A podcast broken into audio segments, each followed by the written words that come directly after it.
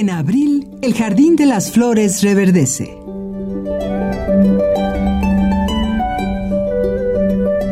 Fiesta del Libro y la Rosa 2017. Pétalos y versos que afloran el pensamiento.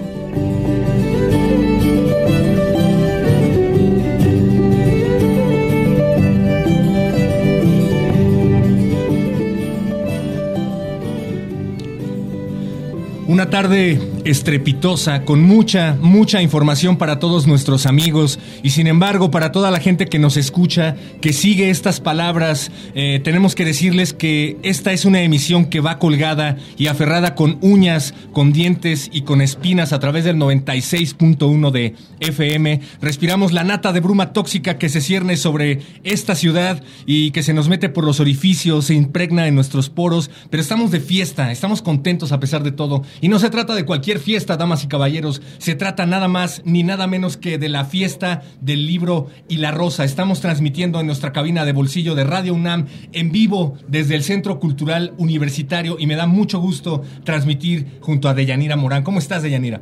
¿Qué tal, Héctor Castañeda, perro muchacho? Hola. Sí me atreví. Finalmente. A decirme Héctor. Castañeda. Sí, exactamente.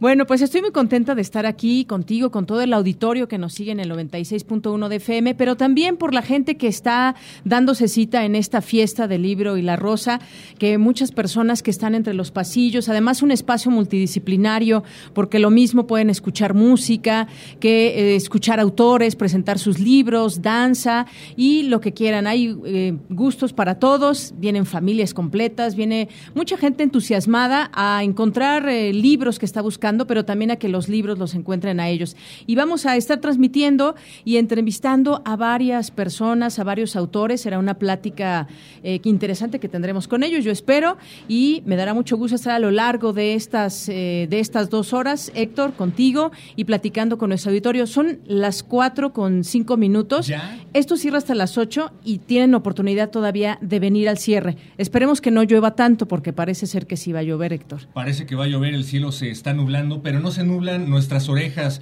Gracias a todos los que nos siguen a través de nuestra frecuencia del 96.1 de FM. Cabe recordar que también nos pueden seguir a través de Facebook en Radio UNAM. También estamos en Twitter, arroba Radio UNAM. Y pues échense un clavado para que descubran por qué al menos yo me dedico a la radio y no a la televisión. Hablando Así de es. televisión, también tenemos un programa especial que seguirá después de esta transmisión. Se trata de Días de Fiesta, se transmitirá por TV UNAM, justo aquí desde la fiesta del libro y la rosa, de seis y media a siete. Conducirán Laura García y Fernando Rivera Calderón. Así Eh, es. Y además es- estamos también por streaming, Héctor. Nos están viendo en nuestro canal de Hola. streaming de Radio UNAM, así que también les mandamos muchos saludos a las personas que por esta vía nos escuchan y nos sintonizan.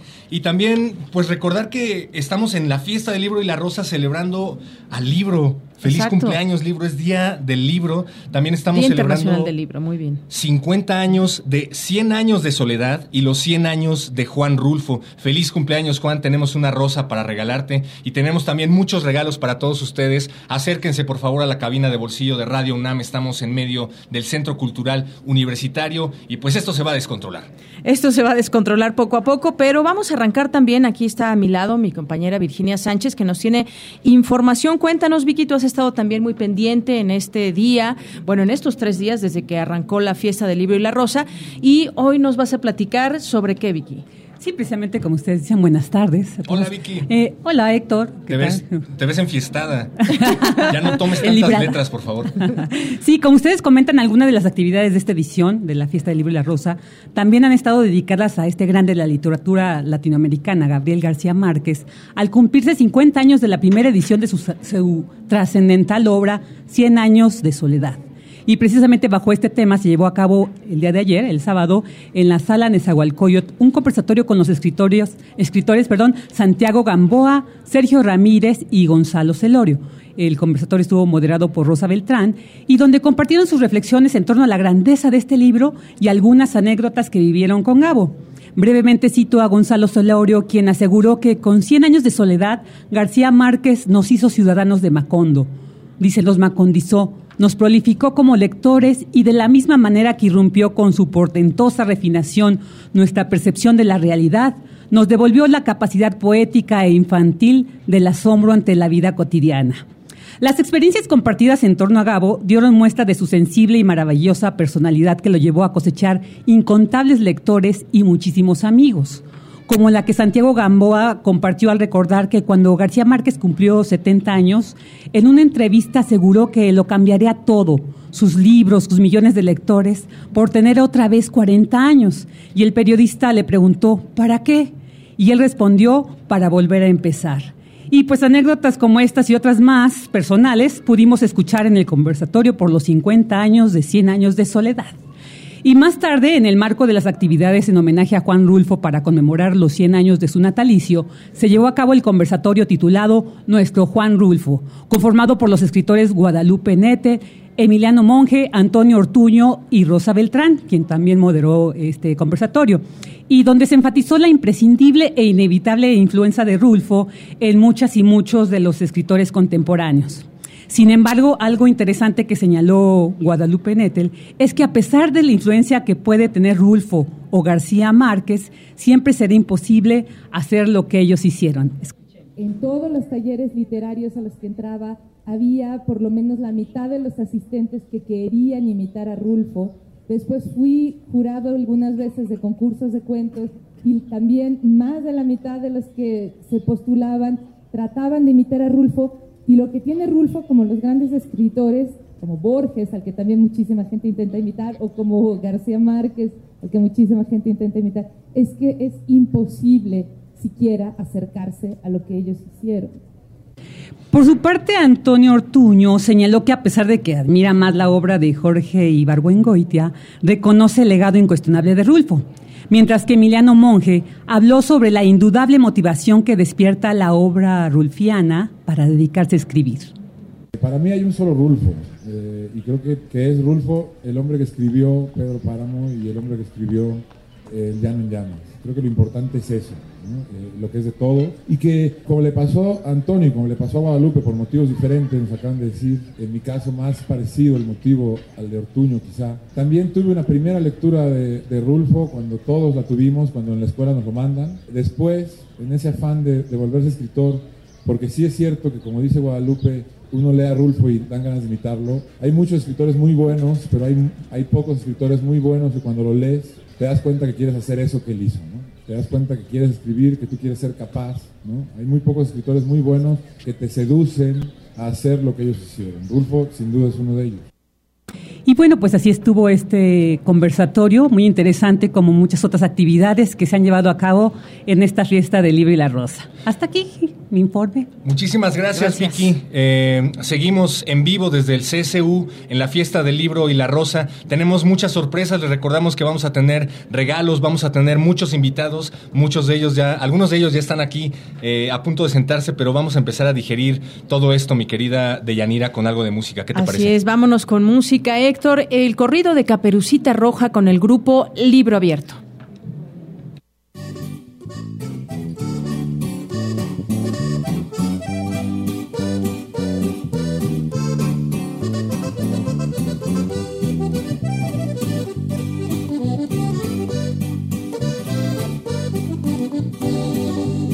Voy a contarles un cuento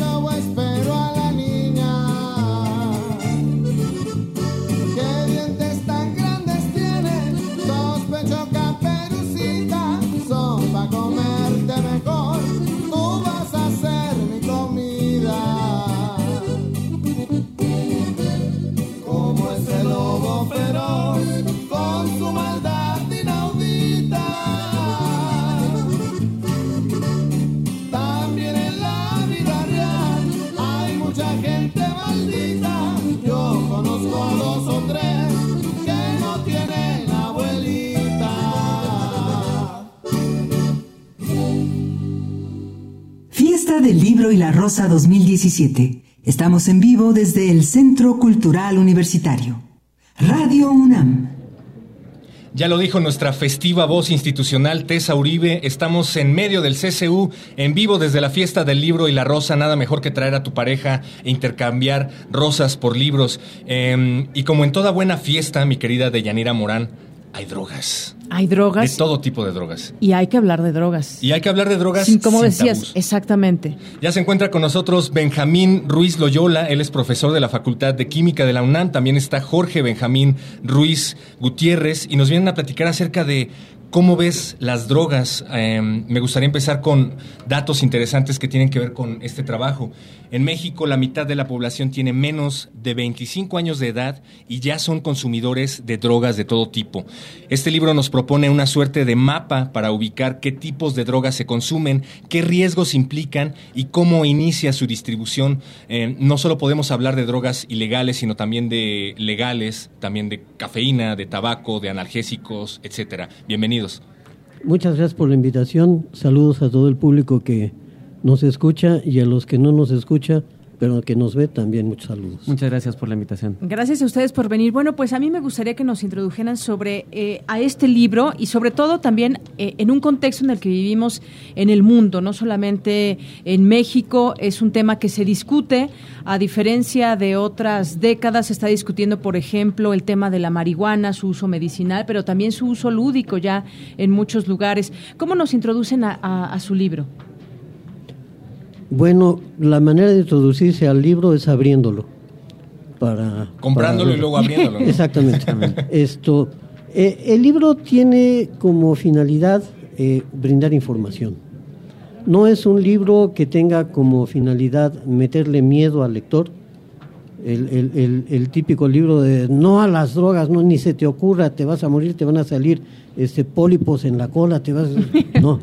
La idea es lo que necesitamos es mejores lectores con mejor información y hacemos un esfuerzo, eh, no sé si lo hemos logrado bien o no, pero hacemos un esfuerzo por brindar información.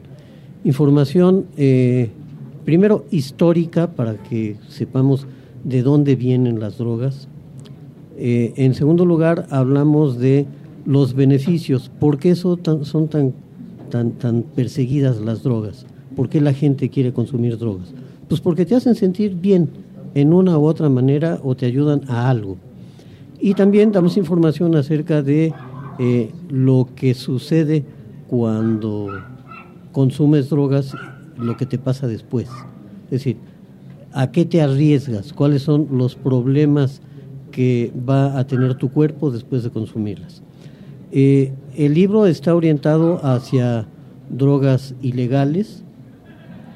Hablamos de marihuana, de heroína, de cocaína, hablamos de eh, estimulantes como las metanfetaminas, hablom- hablamos de eh, drogas eh, de diseño, hablamos de lo más común en nuestro país después de la marihuana, lo más barato, la mona, esto inhalables para quien no habla el idioma chango, esto El, ch- el chilango. y tiene un, un- unas eh, un- capítulos al final que me parece que son interesantes. tenemos una entrevista con un psiquiatra y una entrevista con una psicóloga que están dedicados eh, fundamentalmente a trabajar con, pacientes eh, adictos. Tenemos una entrevista con un usuario de drogas y un ex usuario de drogas. Tenemos el directorio de a dónde poder acudir eh, cuando se nos pasa la mano o cuando tenemos algún ser querido esto que pueda que pueda haber caído en este problema. Y, y lo que hicimos fue hacerlo con, con mucho cariño, con mucho esfuerzo, eh, muy orientado hacia público joven, que es el más eh, eh, el más débil eh, en- en este sentido, porque es muy fácil eh, enganchar a los, a los jóvenes, ¿no? O sea, ya lo decías, o sea, es una cantidad eh, enorme, eh, millones de nuestros jóvenes que, que si, no bien, si bien no necesariamente son adictos, sí han consumido drogas en alguna, en alguna ocasión, ¿no? Entonces, esto... Bueno, parte de, la intención de escribir este libro es que creemos que no, o sea, como bien decías de hace un momento, hay una parte de la población que ya consume drogas y siendo un país de jóvenes va a haber cada vez más una probabilidad de que más jóvenes consuman estas drogas. Entonces, eh, claramente la estrategia de decir todo es malo, no hay que decir nada porque de entrada no, no preguntes, no te voy a decir, simplemente es malo, di no. No ha funcionado. Lo que nosotros perseguimos es que los jóvenes, tratarlos como gente capaz de tomar decisiones inteligentes, de, tratar por lo menos de tomar decisiones y hacerse responsables de ellas mismas. Y esas decisiones, si no son, eh, si no tienen la información buena y mala, las dos, no puede ser una decisión informada. O sea, sin información no tienes con qué decirle a la gente, oye, es que las drogas todas son malas.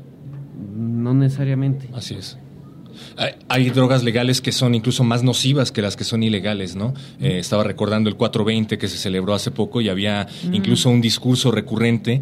eh, se hablaba de que no solo no se ha explotado o explorado el uso medicinal de la marihuana, sino que además se utiliza un discurso condenatorio que tiene que ver con otro tipo de intereses, ¿no? No se ha abordado desde la perspectiva de la salud pública y creo que ustedes es lo que buscan a través de este trabajo. ¿En dónde más lo han empezado a difundir? Tengo entendido que eh, han buscado a, no solo a jóvenes, sino también a niños de primaria. Eh, este libro, eh, su primera edición fue en el 2002, eh, la segunda edición fue en el 2014 y en el 2003 tuvo eh, un impacto suficientemente grande como para que la Secretaría de Educación Pública adquiriera 19 mil ejemplares para distribuirlo en aulas de escuelas primarias y secundarias. Es decir, este, el, primer paso fue un paso importante porque se ponía esta información a disposición de niños que estaban en posibilidad de ser eh, atrapados por, por los traficantes. ¿no? Eh, y de alguna manera eh, nosotros pues, buscamos hacerle difusión al libro, no porque nos interese tanto que, que se venda, esto, lo que nos interesa mucho es que se lea. Así es. O sea, escribimos para ser leídos, no para ser vendidos, ¿no?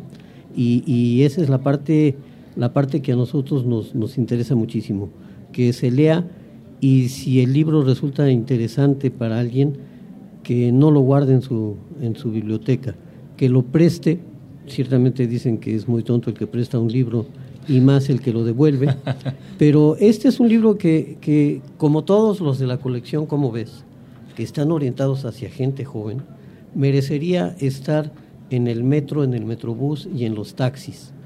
Seguramente eh, a la media hora se lo van a robar, Qué bueno. pero si se lo roban es porque lo van a leer. Ujú. Ojalá lo regresaran y si no, pues que lo hagan ci- circular entre sus cuates. Sí, que ¿no? lo compartan, que lo compartan importante, esos datos. Lo importante es que, que se lea. Creo que esa es parte importante. Ahorita estamos viviendo, como bien mencionas, un momento emocionante eh, en el sentido de que cada vez se habla más de la, legal- de la legalización de la marihuana y la investigación para fines medicinales. Eh, hay crisis de drogas en nuestro país, hay crisis de drogas en Estados Unidos. Una de la, más fuerte a la que se están enfrentando ahorita es la crisis de los opiáceos. Y hay estados en los que se ha legalizado la marihuana y todavía hace falta mucha, mucha investigación, pero las tendencias marcan que entre mayor acceso a la, a la marihuana medicinal o de uso recreativo, es menos la incidencia en el uso de otras drogas que pueden presentar riesgos mayores. Al fin y al cabo, no es que la marihuana sea cualquier cosa, no es una chaparrita de mango, pero lo peor que puede pasar con la marihuana en, digamos, al más corto plazo, en un pasón, no es para nada comparable con un pasón de heroína, o de oxicodona, o de bicodín, que sí pueden llegar a la muerte. Sí, es como decía un escritor recientemente, lo primero que haría con mi hijo sería prohibirle mis libros favoritos para que los lea, ¿no? A lo mejor entonces va por ahí este comentario. Ustedes que se han abocado a investigar el tema eh, de manera tan profunda y que tienen referentes de otras latitudes, entonces, ¿qué opinan acerca de este discurso de la legalización? Eh, a mí me parece ¿Y qué tan cerca estamos de ella?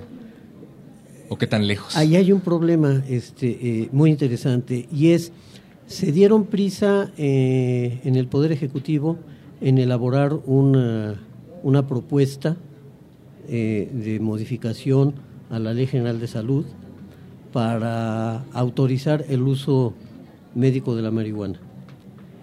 Y en el Poder Legislativo no tienen prisa por nada. A ellos quizá lo que más les interesa es, vienen elecciones, cómo nos vamos a organizar, Ah, pues mira, para que la gente acuda, dales un churro de mota, un sándwich y un refresco. Esto, pero la mota es ilegal. Sí, pero, pero la vamos a legalizar hasta después. Es decir, eh, eh, el problema desde el punto de vista legislativo es que nuestros legisladores sirven para dos cosas, ¿no? Para nada y para puras vergüenzas. Podría yo decir otras dos cosas, pero, pero resultan altisonantes y estamos al aire y Radio UNAM es una institución este, muy seria como para salir con, pero ustedes se pueden imaginar nuestro público se puede imaginar mejor. Todo lo que piensen que estoy pensando yo sí lo pienso y lo digo pero esto es algo tan sencillo como como decir ya se usa la marihuana eh, con, con fines legales aunque se esté comerciando ilegalmente legalicemos lo que ya se hace para dejar de penalizar a quien lo utiliza. Se ha demostrado, lo comentaba Jorge hace un momento, que el consumo de, marihuana puede ser de alguna manera una puerta a drogas más fuertes, pero también puede ser el filtro para no llegar a otras drogas más fuertes, si lo vemos desde el punto de vista recreativo. Pero si lo vemos desde el punto de vista médico, es inhumano, es cruel, es estúpido y es absurdo negarle el acceso a un medicamento útil a un enfermo. Me parece que es, que es absurdo. Pero este país está lleno de absurdos. Existe una sustancia que es un, un antihistamínico, que era materia prima para muchos medicamentos contra la gripe. Fenilefrina. Sí, este, que se utiliza también, o se puede utilizar, como materia prima para elaboración de metanfetaminas. Y entonces nuestro heroico gobierno, en una sabia decisión, en lugar de establecer controles estrictos para el comercio de este medicamento, la fenilefrina, decidió prohibirlo. Y entonces ahora, pues como en el ISTE o en el seguro, tienes gripa, ah, tómate dos, este, dos paracetamoles o dos aspirinas, échate tres, cuatro días en cama y ya te recuperarás este, sin mayor problema. ¿no? Entonces, creo que están haciendo exactamente lo mismo con la marihuana medicinal. Yo estoy totalmente a favor de la marihuana medicinal. Si entramos a la discusión de la marihuana recreativa, este, a lo mejor me convencen, a lo mejor no, pero yo estoy completamente convencido de que desde el punto de vista medicinal no hay ninguna razón para negarle a personas que ya tienen el grave problema de estar enfermas, negarles el acceso a algo que les puede ayudar, tal vez no a curar la enfermedad, pero sí por lo menos a controlarla. Creo que eso es inhumano y es muy propio de todos los políticos mexicanos, porque a veces son senadores, a veces son diputados, a veces son gobernadores y a veces son prófugos, ¿no? Así es. Y, quiero, y- quiero aprovechar los micrófonos para agradecerle al tres veces H gobierno federal por haber prohibido la fenilefrina como buen alérgico. Gracias, gobierno federal. Y bueno, pues también eh, partiendo de esto, las drogas siguen siendo un éxito entre los jóvenes. Leía yo este dato que es fulminante, que el 66% de los de las personas que acuden para un tratamiento son menores de edad. Es decir, en este libro, y yo lo resumiría así, ustedes me corrigen, eh, eh, quien ya tiene esa curiosidad, de pronto los jóvenes como normalmente son curiosos, pues en algún momento se van a preguntar, no a probar la droga todos afortunadamente, pero sí a preguntarse mucho sobre este tema y aquí hay respuestas que yo creo les pueden dar esa base para tener conocimiento sobre qué les puede suceder en dado caso de pues probar algún tipo de droga. Decíamos, bueno, pues algunas son más fuertes o más dañinas que otras, incluso las legales, pero bueno, esa es una buena forma de que los jóvenes se acerquen a través de este libro a conocer más de las drogas. Y el gran primer paso es la información, lo cual nos ofrece este libro. Muchísimas gracias, Benjamín Ruiz Loyola, y muchísimas gracias, Jorge Benjamín Ruiz Gutiérrez. Recuerden, ¿cómo ves las drogas em, de la Dirección General de Publicaciones y Fomento Editorial UNAM? Esto se presentó hace un momento aquí en la Fiesta del Libro y la Rosa, pero ustedes todavía pueden acceder a este libro. Así es, muchas gracias. Gracias por venir y bueno, lo vamos a... ¿Él, él quería decir algo antes Sí, de no. despedirnos, ¿Está Jorge? Eh, no, agradecerles el, el espacio. Gracias es muy importante que, bueno, que esta información llegue a entre más oídos posibles, mejor. Y bueno, hasta que no tengamos nosotros la capacidad de, de regular y legislar libremente, pues lo que podemos hacer es informar. Y es lo Exactamente. que estamos tratando de hacer. Muy bien. Muchísimas Y, gracias. Héctor, vamos a regalar justamente el libro. Aquí hay algunas personas que se acercan, que están escuchando Radio UNAM. Y aquí tenemos el libro, aquí están los eh, autores. Si ustedes gustan, bueno, pues pueden ganarse este libro. ¿Alguna dinámica, Héctor? O... La primera persona que se aproxime con su estupefaciente favorito y nos lo ponga aquí en medio de la mesa se va a llevar este libro. Efectivamente, Sí, estamos hablando mira, de todo puede- tipo de estupefacientes, como bien lo Ya decían aquí están mostrando algunos nuestros autores. estupefacientes, ¿eh? Eh, vamos a ver qué tan creativos Mira, se ponen. aquí llegaron con Va- vamos a ver el- cigarros, co- No, bueno, un refresco de cola. Puede ser, puede ser. Cafeína. eh, ¿Qué más? Solo conéctenla a mis venas, por favor. Mientras regalamos este libro, vamos a escuchar algo de música. Esto Sí. que sigue es una Concedido. complacencia para, el los autores. Vamos a cerrar con Silvia se Caperucita. puso a buscarla. Exactamente, gracias Silvia. Esto es Caperucita Roja con la Sonora Santanera. ¿Qué tal?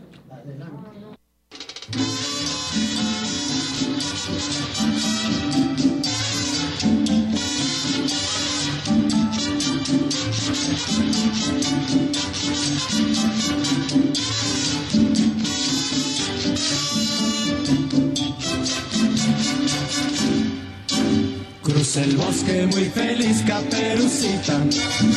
Tan graciosa va cantando una canción. Se dirige a visitar a su abuelita. Sin saber que un lobo malo la tragó.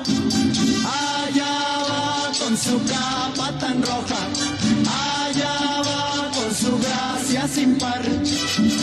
Al llegar a la casita va la alcoba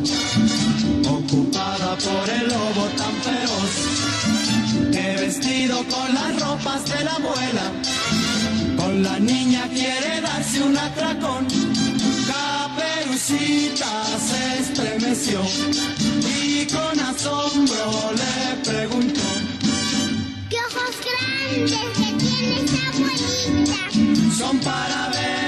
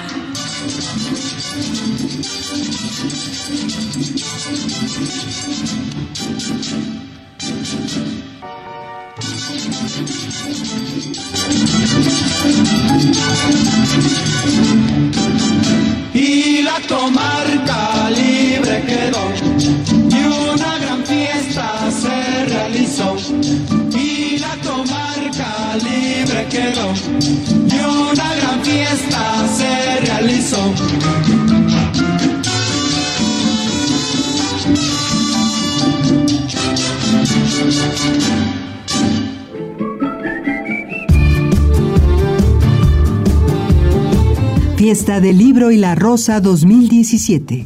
La magia de las letras en Radio UNAM. ¿Qué les pareció la Sonora Santanera? Bueno, ahora queremos hacerle un aviso. Hay un cambio de horario de los compositores interpretan, que por esta ocasión los invitamos a escuchar este programa a las seis de la tarde, al término justamente de esta transmisión especial de la fiesta del libro y la rosa. Y tenemos más, Héctor. Ya tenemos a nuestro siguiente invitado, efectivamente, de Yanira. Vienen a platicarnos acerca de inventario de José Emilio Pacheco y ya se encuentra con nosotros Eduardo Antonio Parra, el escritor Eduardo Antonio Parra. Eh, esta obra se trata de un recopilatorio de tres tomos, si no me equivoco, que culmina una labor que empezó allá en 1973, cuando el buen José Emilio tenía 34 años de edad. Una selección de cerca de 6.000 columnas tomadas de unas 6.000 cuartillas o más. Una obra que recopila 40 años de trabajo de José Emilio y que además sigue tan vigente como cuando se publicó. Pero Eduardo Antonio Parra, ¿por qué no mejor nos describes tú esta recopilación? Bienvenido. Eh, muchas gracias, este, gracias por la invitación.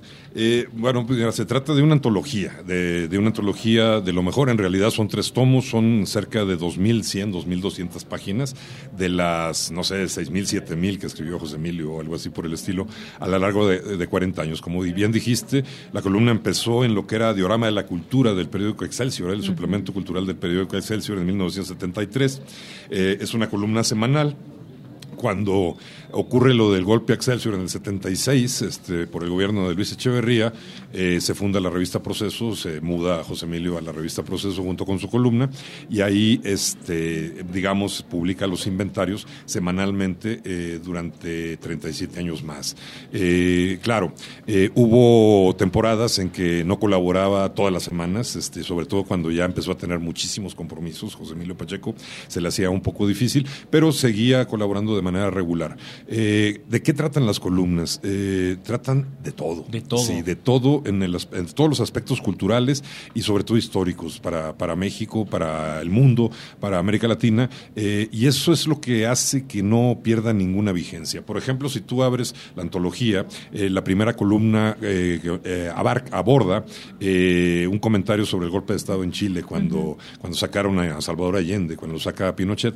Pero el- la manera de escribir de José Emilio era maravillosa, digo, en ese sentido, en el sentido de las columnas, en todos, por supuesto, pero en las columnas era, era una, un estilo perfectamente claro, perfectamente preciso y muy sintético. En cuatro o cinco cuartillas te hace una historia eh, de la política en Chile desde la época prehispánica hasta el, día- hasta el momento del golpe.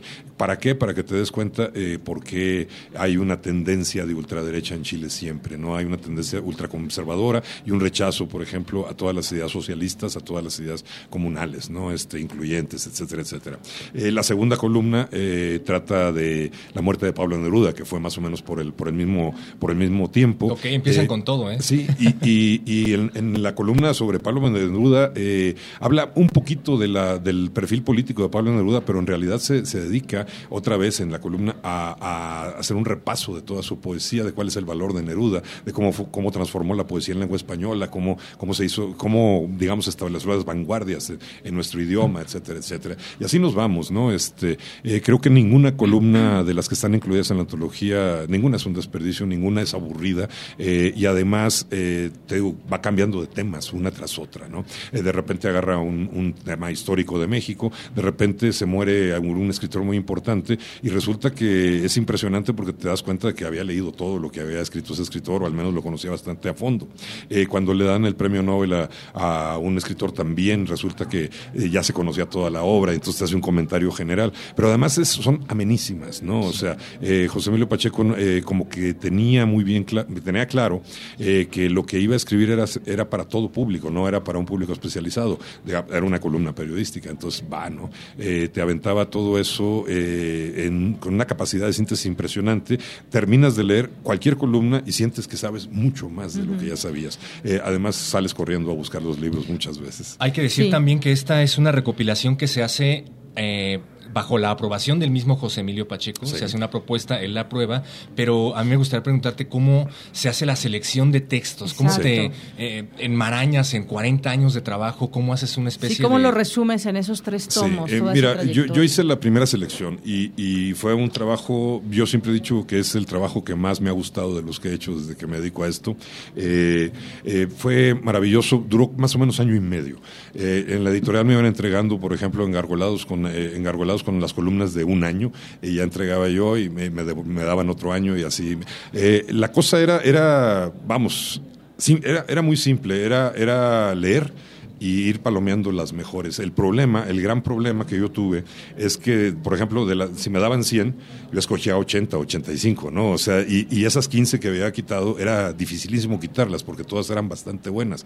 Claro, eh, llegó un momento en que te das cuenta que hubo temas que eh, repitió, que abordó varias veces, entonces decías, bueno, pues este lo ha abordado varias- veces, puedo quitar una, ¿no? Este, y así se, la- las, iba, las, iba, las iba disminuyendo. Tuve que leer, eh, tenía que hacer la lectura dos o tres veces para poder decidirme a, a eliminar algunas. Eh, y, y bueno, ya cuando yo terminé esa primera selección, yo creo que yo dejé vivo como el 60 o el 65% todavía.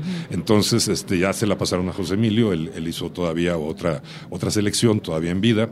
Eh, eh, y luego ya el trabajo final fueron cuatro lectores más, ¿no? Que estuvieron este, trabajando ya, supongo yo, los últimos dos años, este, para reducir todavía a un 30%, que es más o menos lo que quedó en la Así antología. es. Sí. Eduardo, fíjate, eh, bueno, muchas personas eh, tuvieron oportunidad en su momento ir leyendo las Ajá. columnas en, en su momento Sí, y el sí. día eh, después de que las escribiera y demás, pero esta antología también servirá para nuevas generaciones que conozcan sus libros, pero que también digan, bueno, eh, escribía una columna, ¿dónde la escribía? ¿Qué era el periódico Excelsior cuando él escribía ahí y después en la revista Proceso? Entonces, seguramente esta, esta selección, estos tres tomos servirán para que la gente que en su momento no conoció esa obra, esas columnas de José Emilio Pacheco, lo pueda hacer a través de, de esta lectura. Claro, mira, eh, por- en mi experiencia personal así fue. Yo empecé a leer a- a las columnas de José Emilio Pacheco alrededor del, oche- del 83. O sea, ya llevaba 10 años escribiéndolas. Entonces, cuando me dieron el trabajo, pues había 10 años que yo desconocía. Eh, digo, y tam- también supongo que se me escaparon muchísimas este, con- conforme Sí, sí. iban saliendo. Eh, digamos que sí. Yo- yo, yo digo que este, este libro es para que se acerquen los más jóvenes a lo- al periodismo de José Emilio Pacheco, que es la parte hasta ahorita más desconocida, Diego, y a partir de esta antología ya va a ser mucho más conocida. Otra cosa que se ha dicho, y eso se decía desde hace muchos años, cuando salga el inventario publicado va a ser la Biblia del periodismo cultural en este país. ¿sí? ¿Por qué? Porque eh, es, es, un, es una especie de, de- de cátedra, ¿no? No, no nada más es una lectura eh, divertidísima, entretenidísima y maravillosa, sino que también, pues, si uno quiere escribir eh, o quiere hacer periodismo cultural, es una cátedra porque te dice cómo hacerlo, te dice, mira, hay, hay no sé, eh, la manera de escribir las columnas es completamente diferente unas de otras. Además, se llamaba inventario porque él podía inventar lo que quería hacer, ¿no? O sea, él tenía manos libres para escribir de lo que él quisiera. Entonces, de repente había semanas en que te entregaba un puñado de poemas. Esos no están en la antología porque ya están en otros libros. Eh, de repente había otra semana que te entregaba fragmentos narrativos de cosas que estaba haciendo. Hay cosas que después cuajaron y hay cosas que se quedaron en proceso. Esos sí siguen ahí. Hay una novela, por ejemplo, que José Emilio estuvo trabajando alrededor de 50 años y nunca terminó. Y hay muchos fragmentos en los inventarios. Esta novela eh, eh, gira Wow. todo en torno al año 1927, que es cuando estalla la Guerra de los Cristeros, cuando es la matanza de Huitzilac, eh, cuando Obregón se vuelve a lanzar de candidato a la, a la, a la presidencia, cuando ya había sido presidente, etcétera, etcétera. José Emilio Pacheco quería escribir una novela sobre ese año. ¿sí? Entonces hizo muchos ensayos, escribió muchos fragmentos y ahí los puedes encontrar en los inventarios. Esa novela no, no se concluyó concluyó nunca, pero te la puedes imaginar leyendo lo, lo que escribió ahí. Eh, luego tiene otros inventarios que son obras de teatro de cinco cuartillas o seis cuartillas. Luego tiene ucronías, ¿no? este, por ejemplo, hay una genial que te, te la ubica en 1968, pero en 1968 Álvaro Obregón todavía es presidente porque nadie lo mató en la bombilla. Entonces, ¿qué hubiera pasado si no matan a Álvaro Obregón? Se hubiera convertido en otro Porfirio Díaz, bla, bla, bla. Eh, tiene conversaciones de fantasmas. Este, Por ejemplo, tiene una, una conversación entre el fantasma de Alfonso Reyes y el fantasma, el, fantasma de, el fantasma de José Vasconcelos, ¿no? Cosas por el estilo. O sea, siempre está variando. Eh, no, no, no te aburres. En esas 2.200 páginas que son los tres tomos, no te vas a aburrir en ningún momento. Así es, esa, esa inventiva y además, bueno, eh, esa sencillez, también su firma, firmaba con sus iniciales, nada Sus más. iniciales, sí, exacto. Eh, bueno, él tenía la idea de, de- de- que, de que lo que se escribía pues no era obra de un solo autor, sino era de todos. Eh, claro que ese, esa idea le salió el tiro por la culata al final, porque ya todos sabíamos que Hep era José Emilio Pacheco. sí. Así es. Eh, no importa que se tarden un año y medio leyendo el- los tres tomos, que fue lo que te tardaste más o menos, nos decías, en recopilarlo, Sí. porque va a ser un año y medio bastante constructivo. Pues vayan a buscarlo. Eduardo Antonio Parra, muchísimas gracias por haber estado con nosotros Muchas aquí en la gracias fiesta del libro por y la la Rosa. invitación. Muchas gracias, Eduardo. Muchas gracias. Y pues vamos a escuchar esta cápsula de Cervantes. Regresamos en vivo desde Centro Cultural Universitario Radio UNAM. Fiesta del Libro y la Rosa 2017. Estamos en vivo desde el Centro Cultural Universitario. Radio UNAM. La fiesta se desglosa en páginas y pétalos.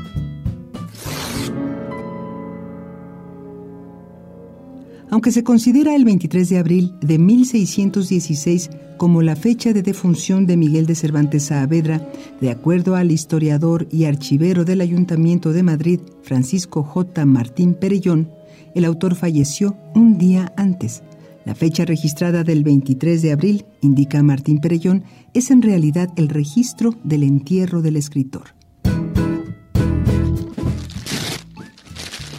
Páginas y pétalos. Desde la fiesta del libro y la rosa. Radio UNAM.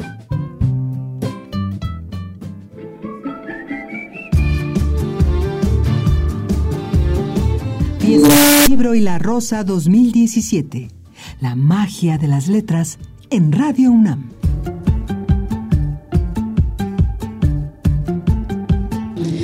Y estamos de regreso aquí en la fiesta del libro y la rosa y Héctor y yo ahora salimos para, bueno, para disfrutar un poco ya de la lluvia que empieza algunas gotitas, pero también a conocer quienes han estado desde el arranque de esta fiesta y estamos en el módulo de información. Y aquí nos encontramos con Nayeli Santana.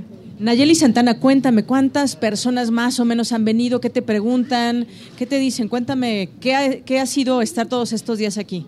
Eh, ¿Dónde está el baño? No cuenta como pregunta. Sí, es, lo primero que pensé, de hecho. Es la primera pregunta. Eh, pues han venido bastantes personas. El día más saturado ha sido el día de hoy, de hecho, el día que más ha tenido éxito, porque pues es el día más importante de este festejo. Eh, ha estado muy cansado, la verdad, porque ha sido desde las 8 de la mañana hasta las 8 de la noche, pero ha estado muy padre, muy disfrutable, la verdad. Y pues no sé qué más comentarte sobre esto, porque está muy padre, muy, muy padre. El, ¿Qué otra? Muy bien, ¿y tú cómo te llamas? Alfredo Vargas Ramírez. ¿Cómo ha sido tu experiencia, Alfredo? Pues también es muy padre, pero como dijo mi compañera, es muy cansado también. Eh, por lo que más preguntan es por los foros, de dónde se encuentran, eh, las editoriales que están participando, o hasta por libros, pero no podemos ayudarle en el libro, no nos dieron editoriales. Pues es que es una fiesta de tres días seguidos. Yo también estaría como un poquito crudo de letras, pero contento, ¿no? Desde luego.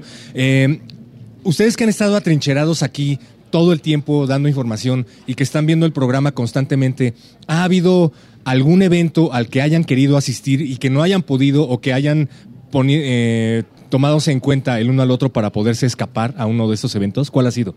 Sí, primero que nada, pues el planetario es como el más interesante como para mí y también las, las orquestas como tal en la sala Nezahualcóyotl de, de la revuelta de Cervantes y pues lo de ahorita de Taibo está como más, pero pues no, aquí tienes que estar con tus raíces bien plantadas. Hablan mucho de un tal Benito Taibo, yo no lo conozco. La verdad es que no sé quién será. Eh, ¿tú, ¿Tú sabes quién es? Sí, es un escritor, ahorita está dando autógrafos Eh, se encuentra del lado derecho, si gustas pasar también a visitarlo. Voy a, intentar conocerlo. Me han hablado muchas cosas buenas de él. Lo vamos a intentar. Muchísimas gracias. Eh, felicidades al tres veces H, equipo de información de la fiesta del libro y la rosa. Les recordamos que estamos en vivo desde el Centro Cultural Universitario en Radio UNAM. Sacamos la cabina de bolsillo y en estos momentos nos estamos aproximando nada más ni nada menos que a uno de los lugares más concurridos de esta fiesta. Se trata del módulo en donde está repartiendo autógrafos Fa Orozco, booktuber, y alguien que no conozco por aquí. eh, ¿Me puede ayudar, por favor, señora, a presentarse? Buenas tardes. ¿De quién se trata usted? ¿Qué hubo, perro muchacho? Soy Benito Taibo, estamos firmando libros. Pero habla con Fa, es mucho más interesante e importante que yo, sin lugar a dudas. Vamos a platicar en unos momentos con Fa Orozco también. ¿Cómo te lo has pasado, Benito? ¿Cómo estás? Bien, muy bien. La fiesta del libro y la rosa es sin duda uno de esos grandísimos eventos que suceden una vez al año y que enorgullece a la universidad en todos los sentidos. Estamos aquí celebrando a la palabra como medio de transmisión no solo de ideas, sino de confluencias e incluso de diferencias, ¿no? En unos momentos me voy a aproximar con una de las personas que está recibiendo uno de los autógrafos de Benito. ¿Quién está recibiendo un autógrafo de Benito? ¿No, ¿no están firmando autógrafos? Está dando su cuenta bancaria, por favor. ¿A quién, quién quiere recibir un autógrafo de Benito Taibo? ¿Tú has leído a Benito Taibo? Es- solamente este es mi primer libro con él y me encantó. ¿Qué te ha parecido? Una muy buena forma de representar un libro clásico con la realidad de algunas personas. ¿A ti te gusta cómo escribe Benito Taibo? Sí, se me parece una persona bastante culta. No sé, me gusta mucho su forma de escribir, su prosa, sobre todo. Qué bien, se merecen una rosa de Yanira Morán. Claro que sí, vamos a regalarles una rosa, tú dásela, Héctor. Y bueno, vamos a seguir por aquí entrevistando a algunas personas que aún bajo la lluvia, algunos ya sacaron los paraguas y algunas otras personas hasta la bolsa de los libros se ponen para cubrirse de esta lluvia. Y bueno, ¿para qué están formados? Cuéntenme. Para la firma de autógrafos. Ah, no es cierto. Para que me firme un libro este Benito Taibo. A ver qué libro compraste, ¿lo compraste aquí? Sí, el de cómplices. Es para una amiga, regalo. Muy bien. Y tú también vienes a firma del libro. ¿Tú qué libro compraste? Bueno, no lo compré, pero eh, ya, lo, ya lo tenías. Ya lo tenías, es el de Corazonadas. y- ¿Qué te pareció el libro? Ah, muy bonito. sí, todos quisieron un tío así, yo creo. Y bueno, tú compraste varios libros. Y entre ellos está Por una rosa, Laura Gallego, Benito Taibo, Javier Ruescas. Y bueno, pues eh, entonces estás formada aquí, llueva, truebe, truene o relampague. Es correcto, no importa. Por Benito no importa. Muy bien, pues muchas gracias. Estuviste en su plática, me imagino, con Fa Orozco. Bueno, pues muchas gracias por estar también con nosotros a través de Radio UNAM. ¿Qué más, Héctor? Pues seguimos recorriendo el Centro Cultural Universitario, estamos disfrutando del clima, eh, el sol nos baña y se nos mete entre los poros. Eh, ¿Cómo está? Buenas tardes. ¿De quién, ¿De quién estamos hablando aquí? de Regina Becerra. Regina Becerra, ¿cuántos años tienes y cuántas fiestas del libro y la rosa, eh, a cuántas has acudido? Tengo 50 años y esta es mi tercera feria a la que asisto. ¿Qué te parece esta tercera entrega? Eh, ¿Qué crees que acabo de llegar? Perdón, pero tuve así un fin de semana medio alocado con mis hijos adolescentes y acabo de llegar. Pero genial. Pero, Pues me encanta, la verdad. No he podido darme bien la vuelta, lo seguí, este, persiguiendo el libro este de las drogas, pero ya no alcancé. Para todas las personas que nos están escuchando a través de las frecuencias de Radio UNAM y que todavía están pensando en si asistir o no, ¿qué les recomendarías? que se vengan, todavía hay muchas cosas, ya vi el programa y creo que alcanzamos danza, libros, pe- películas, cine y creo conciertos, talleres, creo que todavía es tiempo de que lleguen.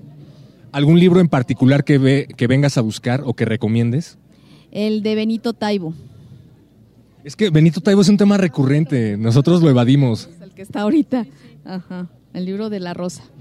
Pues muchísimas gracias. Eh, vengan, vengan a la fiesta del libro y la rosa de Yanira Morán. Así es, Héctor. Y bueno, pues aquí le vamos a regalar a tu entrevistada un libro o una playera o una bolsa, no sé qué desea o que le parezca mejor, pero bueno, tenemos aquí varios, varios libros. No sé si alguien eh, te parece que regalemos otra rosa, otros libros. ¿A quién vamos a ver? Aquí en la fila, mira, ya que están haciendo fila y se están mojando algunos, hacia atrás, vamos muy bien, hacia atrás. ¿Ya viste la fila, Héctor? Está enorme. ¿Como cuántas personas calculas que estén formadas para la firma de Benito y Fa Orozco, como él mismo dijo? Pues si han visto Se han visto Mira. las tomas de protesta en el Zócalo, ah, más o menos una aproximación, eh, es tres veces la gente que se reúne en el Zócalo. Así es. Bueno, y estamos aquí transmitiendo en vivo para Radio UNAM y nos encontramos con... La señora Margarita Flores. Señora Margarita, ya le agarró la lluvia, pero sigue aquí formada. Permítanos regalarle una flor de parte de Héctor y también Para la queremos... lluvia. Para la lluvia. Y queremos regalarle ya sea un libro, una gorra todavía, no, ya no hay gorra, playera o una mochila. Un libro. Ahorita usted lo escoge. Dice que quiere un impermeable, no sé por qué. O al menos una gorra, pero ya no, ya se nos acabaron. A ver, ¿a, qué, a quién más le regalamos eh, y entrevistamos, Héctor? Vamos a ir al último de la fila. Al último de la fila, porque recordemos de Yanira Morán que hay, a pesar de la lluvia inclemente que se cierne sobre nuestras cabezas aquí en el Centro Cultural Universitario, hay una fila estoica de personas que están esperando eh, una firma de, de uno de los escritores que se presentan aquí. ¿Con quién tenemos el gusto? Buenas, buenas tardes. Buenas tardes, Mariana. Mariana ahí. Antonio. Antonio y Mariana, ¿qué hacen aquí en medio del sol?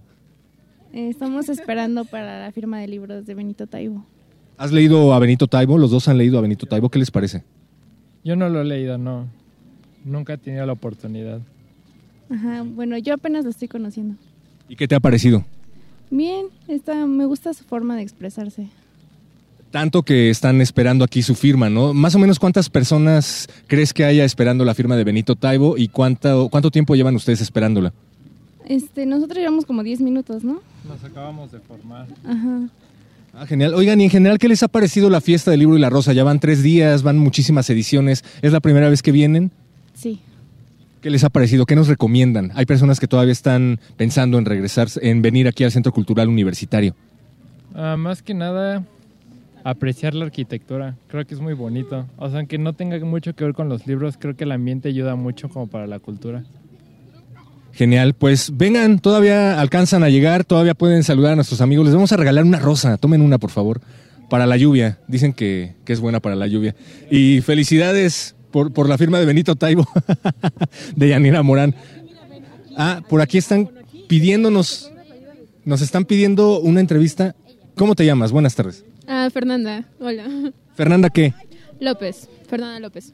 Fernanda López, ¿qué?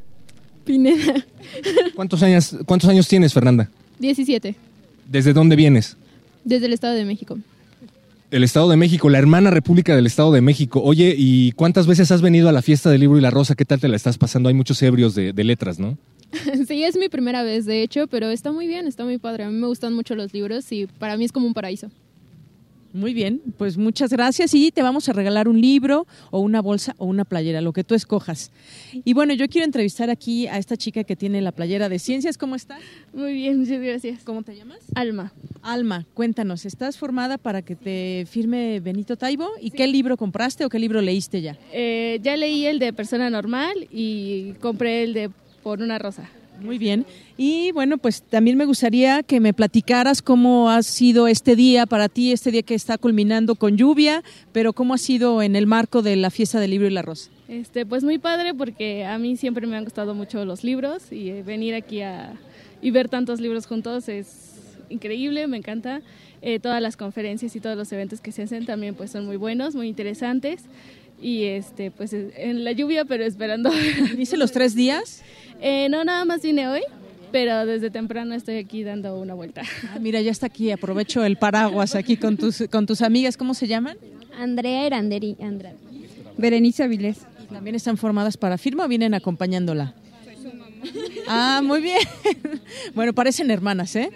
Bueno, les tenemos aquí un regalo, una rosa y playera, libro o ya se nos acabaron las bolsas, no, todavía hay. Porque quien participa en los micrófonos de Radio UNAM gana. Perdón de Yanira Morán, pero tenemos que hacer un corte informativo. Vamos a escuchar esta nota de Héctor Abad y nos van a hablar de Juan Rulfo. Seguimos en vivo desde el Centro Cultural Universitario, Fiesta del Libro y La Rosa.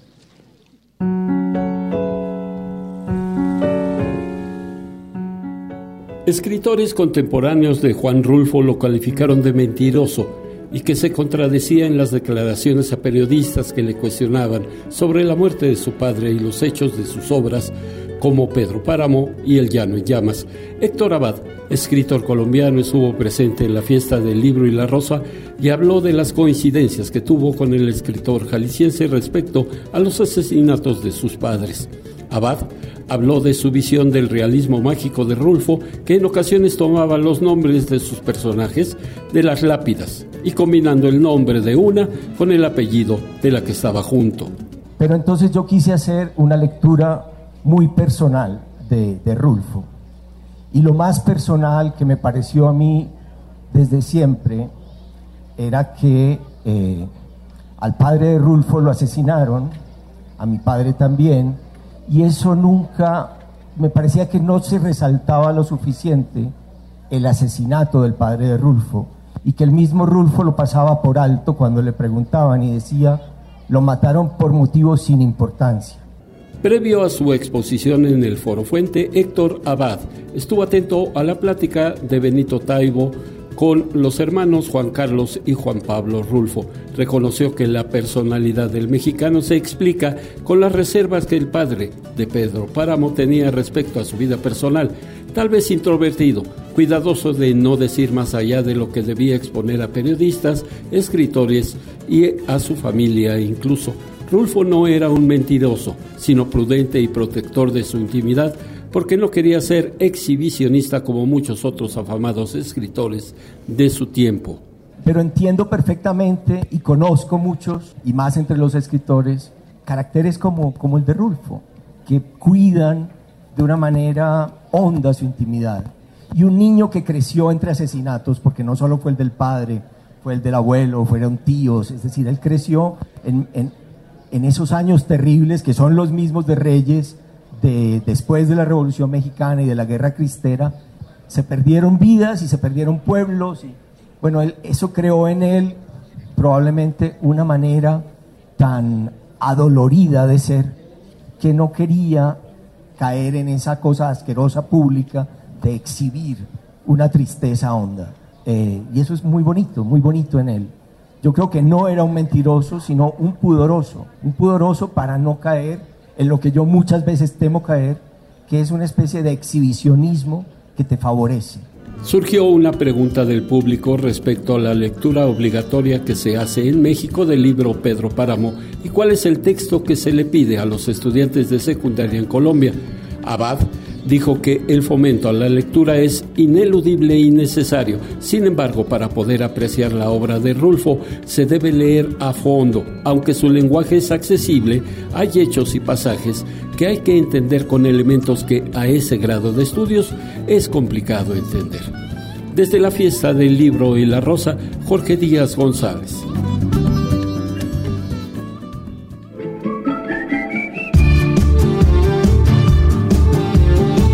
Fiesta del Libro y la Rosa 2017. La magia de las letras en Radio UNAM.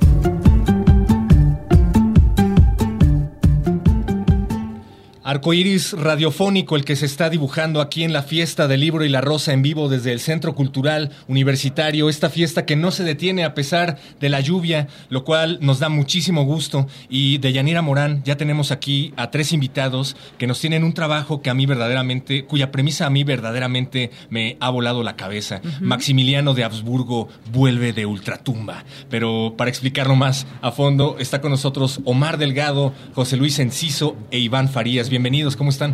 Bienvenidos. ¿Qué tal? Un placer estar por aquí. Pues a ver, cuéntenos de qué se trata Habsburgo y cuál es el valor histórico de Maximiliano. Eh, ¿Será tan importante que hay que regresarlo de ultratumba?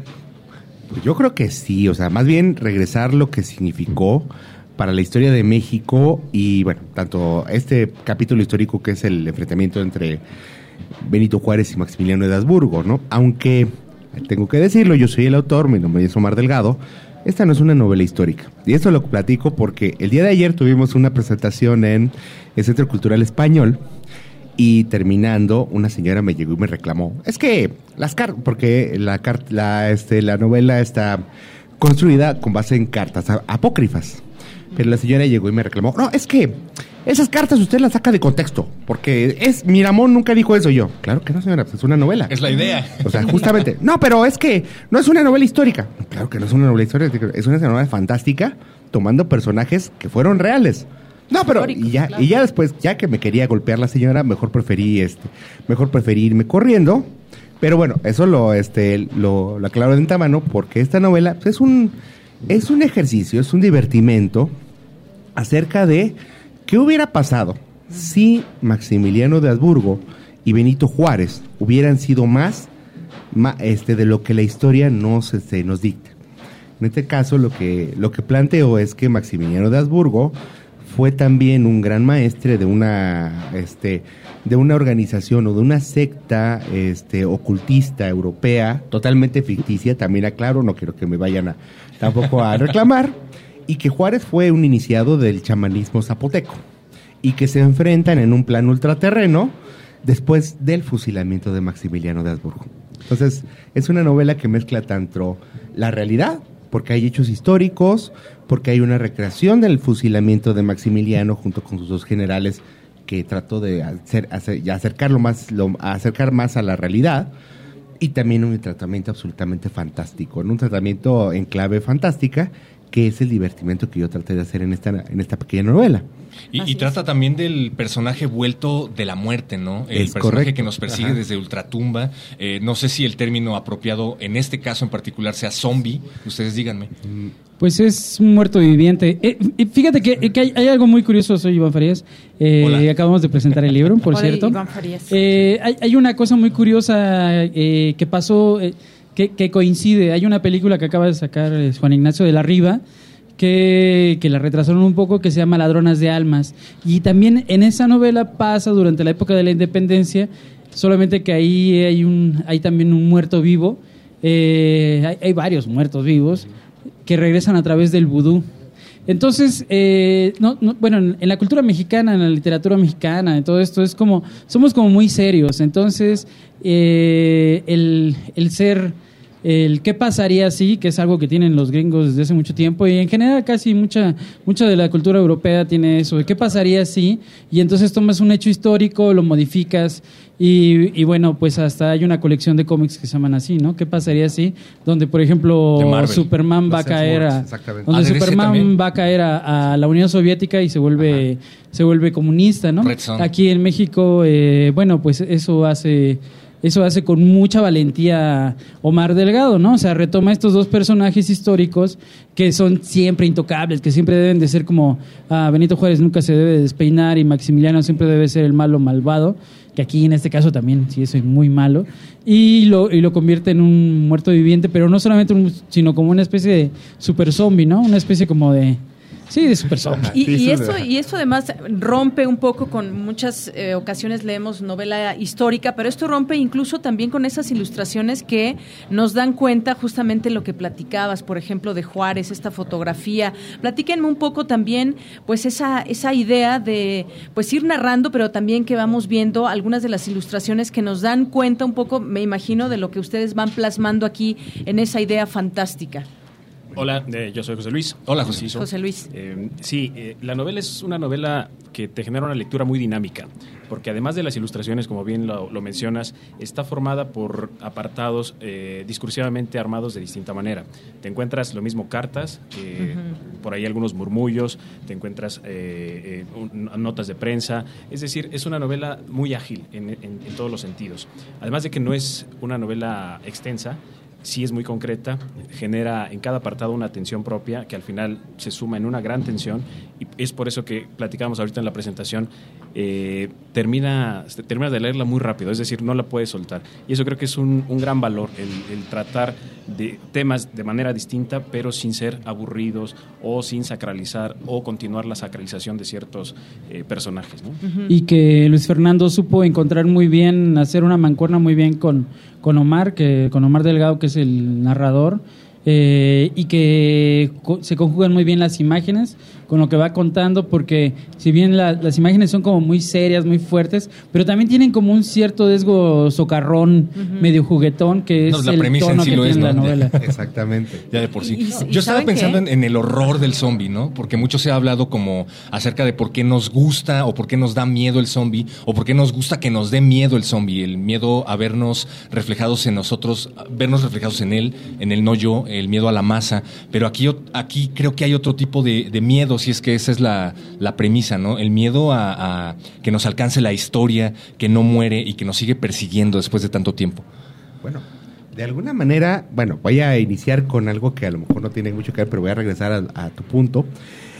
Finalmente, en esta cuestión de Maximiliano y de Juárez, son personajes tan fuertes que se han hecho este, ficciones alternas a su historia, a la historia, eh, vamos, inscrita en los libros, pues desde prácticamente desde que desde que lo fusilaron, o sea, desde la cuestión de que Juárez era masón y que por eso lo, lo mataron o por eso se este o por eso se suicidó, hasta esta historia alterna de que Juárez lo perdonó y Maximiliano se fue a vivir a Costa Rica bajo otro nombre, ¿no?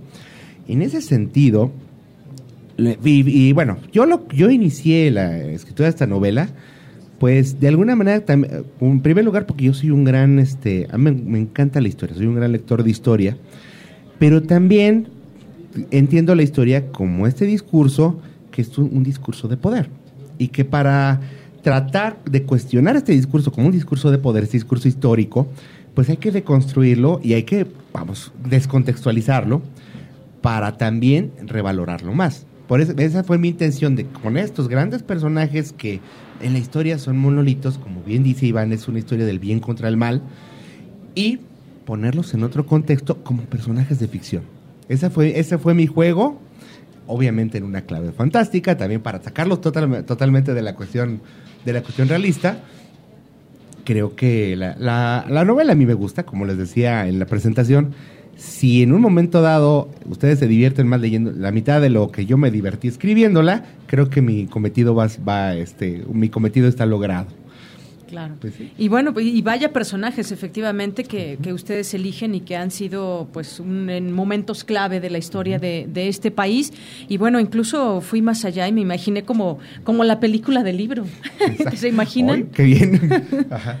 Los personajes, como... Ahora que lo mencionas, dice. Sí, ahora que lo Ahora menciono. menciono- no, es que ahora que lo mencionas, lo que pasa es que Luis Fernando tiene su Sí. barbita, el, el- el- el dibujante, Sí, tiene sí, su barbita, está. ahí Ajá. está. Entonces, cuando le íbamos a presentar, lo, lo presentamos en minería y no llegaba, entonces yo dije, yo creo que fue a hacer el cosplay de Maximiliano, entonces a lo mejor, a lo mejor ya viene mejor. maquillado. Entonces dije, sería un gran casting de ponerlo como Maximiliano, aparte de que no habla mucho en la novela, eh, en un, en un probable guion. Esto está casi casi a un paso de ser una muy buena novela gráfica. ¿Por qué decidieron permanecer en este género y no dar el siguiente paso? Bueno, es que esto, eh, Habsburgo nace como, como una novela corta. Bueno, originalmente era un pero después ya saben que, se, se le va uno de las manos a los personajes al autor. Combina con una novela corta. Me topé con Resistencia, que Resistencia como editorial siempre tiene esa apuesta de conjugar lo gráfico con lo narrativo. Y, como bien comentó Iván, en un momento dado, a, a Luis Fernando, al Moneo de la Jornada, le ofrecieron, le, primero le dieron a leer mi, este, mi libro, le gustó, como que en ese momento sincronizamos nuestros intereses, él hizo las, este, las, las, ¿cómo llaman? Las, las ilustraciones, y bueno, el resultado ya lo ven. Justamente yo creo que, la, como tú bien dices, la novela puede llegar a traducirse de manera muy rápida hacia una novela gráfica, o incluso hacia un guion cinematográfico. Pero bueno, primero vamos a, primero Paso pasito a, paso, pasito, paso ¿no? a paso, claro. Claro. Y bueno, además, varias personas que están aquí y tenemos tres libros justamente para, de todo lo que han estado diciendo aquí lo- los autores eh, eh, sobre el libro, pues se pueden llevarlo, no sé cuál será la dinámica, pero a mí me gustaría que tres personas que anden por ahí, que hayan escuchado acerca de Habsburgo, en ese momento que lo han platicado de viva voz, ellos que nos están... eh, pues metiendo a su historia, pues me gustaría saber si alguien desea para que la podamos regalar hacer alguna, alguna pequeña dinámica, que se acerque con nosotros o que nos diga pues algo de los personajes. No sé cómo ves, Héctor. Estaría buenísimo. Pues aproxímense en unos momentos más, les vamos a decir cuál es la dinámica. Mientras tanto, le agradecemos muchísimo a Omar Delgado, a José Luis Enciso y a Iván Farías por haber estado en los micrófonos de Radio UNAM. No, muchas gracias a ustedes. Fue Gracias placer por venir estar y platicarnos. Y Gracias. felicidades, no se pierdan Habsburgo, la novela que desacraliza a Maximiliano y lo convierte en zombie. Gracias. Y bueno, vámonos ahora con el blues a dos mujeres. Canta La Rue Morgue de su álbum homónimo de 1997. Este grupo chileno canta una pieza inspirada en Rayuela de Julio Cortázar.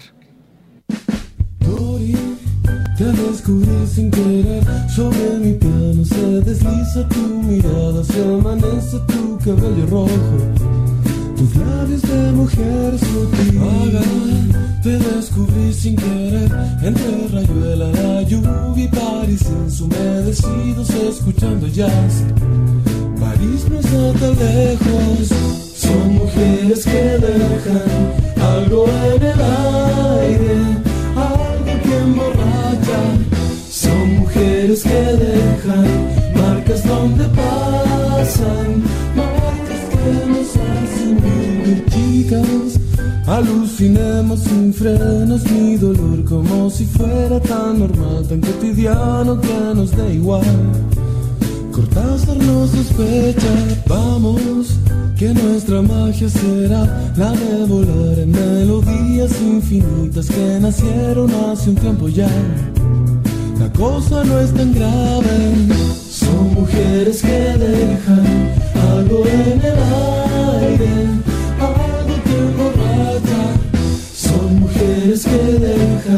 marcas donde pasan,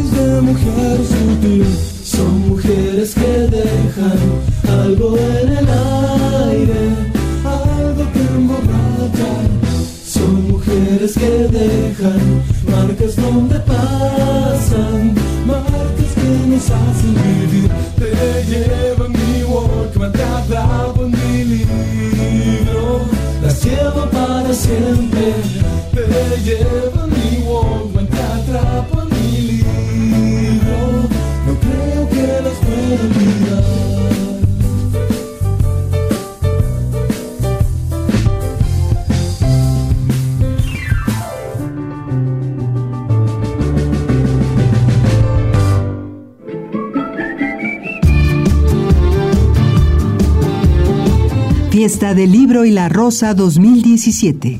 La magia de las letras en Radio UNAM.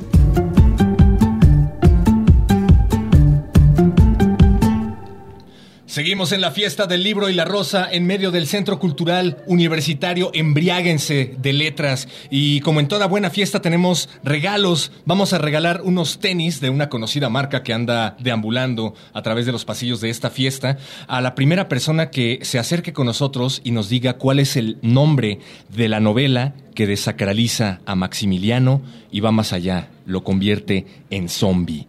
Acabamos de hablar de ella. Acabamos de hablar de ella, así es que si ustedes han estado siguiendo nuestra transmisión, lo único que tienen que hacer es acercarse aquí a la cabina de bolsillo de Radio UNAM, decirnos cómo se llama la novela que acabamos de presentar y en la que se desacraliza a Maximiliano y en donde lo ya, convierten en zombie. Tenemos otro pequeño aviso parroquial Mira, por esta ya, ocasión. Ya llegó alguien. ¿Ya llegó alguien? Ya ah, llegó genial. alguien.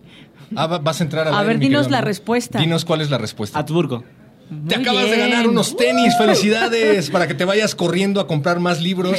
¿Cómo- ¿Cómo te llamas? Mario de Jesús. Pero te tienes que acercar al micrófono, Mario. Mario de Jesús. Mario de Jesús, ¿cuántos años tienes? 30. Lo pensaste, Ah. mira. ¿De dónde nos visitas? ¿De dónde vienes? Acércate al micrófono, por favor. Puedes De decirlo aquí del. DF. Ah, pero aquí de ¿por la qué te da Ciudad de? Todos, son, todos somos chilangos. Oye, ¿de qué número calzas, eh? Uy, no. Tampoco nos quieres decir de qué número calzas. 6. Del 6, yo creo que sí tienen de tu número. Pues felicidades, muchísimas Felicidades, gracias Mario, Mario. por acercarte. Así como Mario, tú también puedes ser un ganador. Acércate a la, a la instalación provisional de Radio UNAM, gracias a ti, para llevarte más regalos. Estaremos dándolos a lo largo de esta transmisión. Por esta ocasión les recordamos que tenemos la invitación abierta a que escuchen Los compositores interpretan. Esto a las 6 de la tarde, terminando esta transmisión especial de la fiesta del libro y la rosa. Y sin más preámbulos, tenemos a nuestro siguiente invitado de Yanira. Así es, Héctor, es eh, ni más ni menos que Eugenio Aguirre, que es novelista, cuentista y ensayista. Ha sido maestro de la Escuela para Escritores de la SOGEM durante más de 15 años.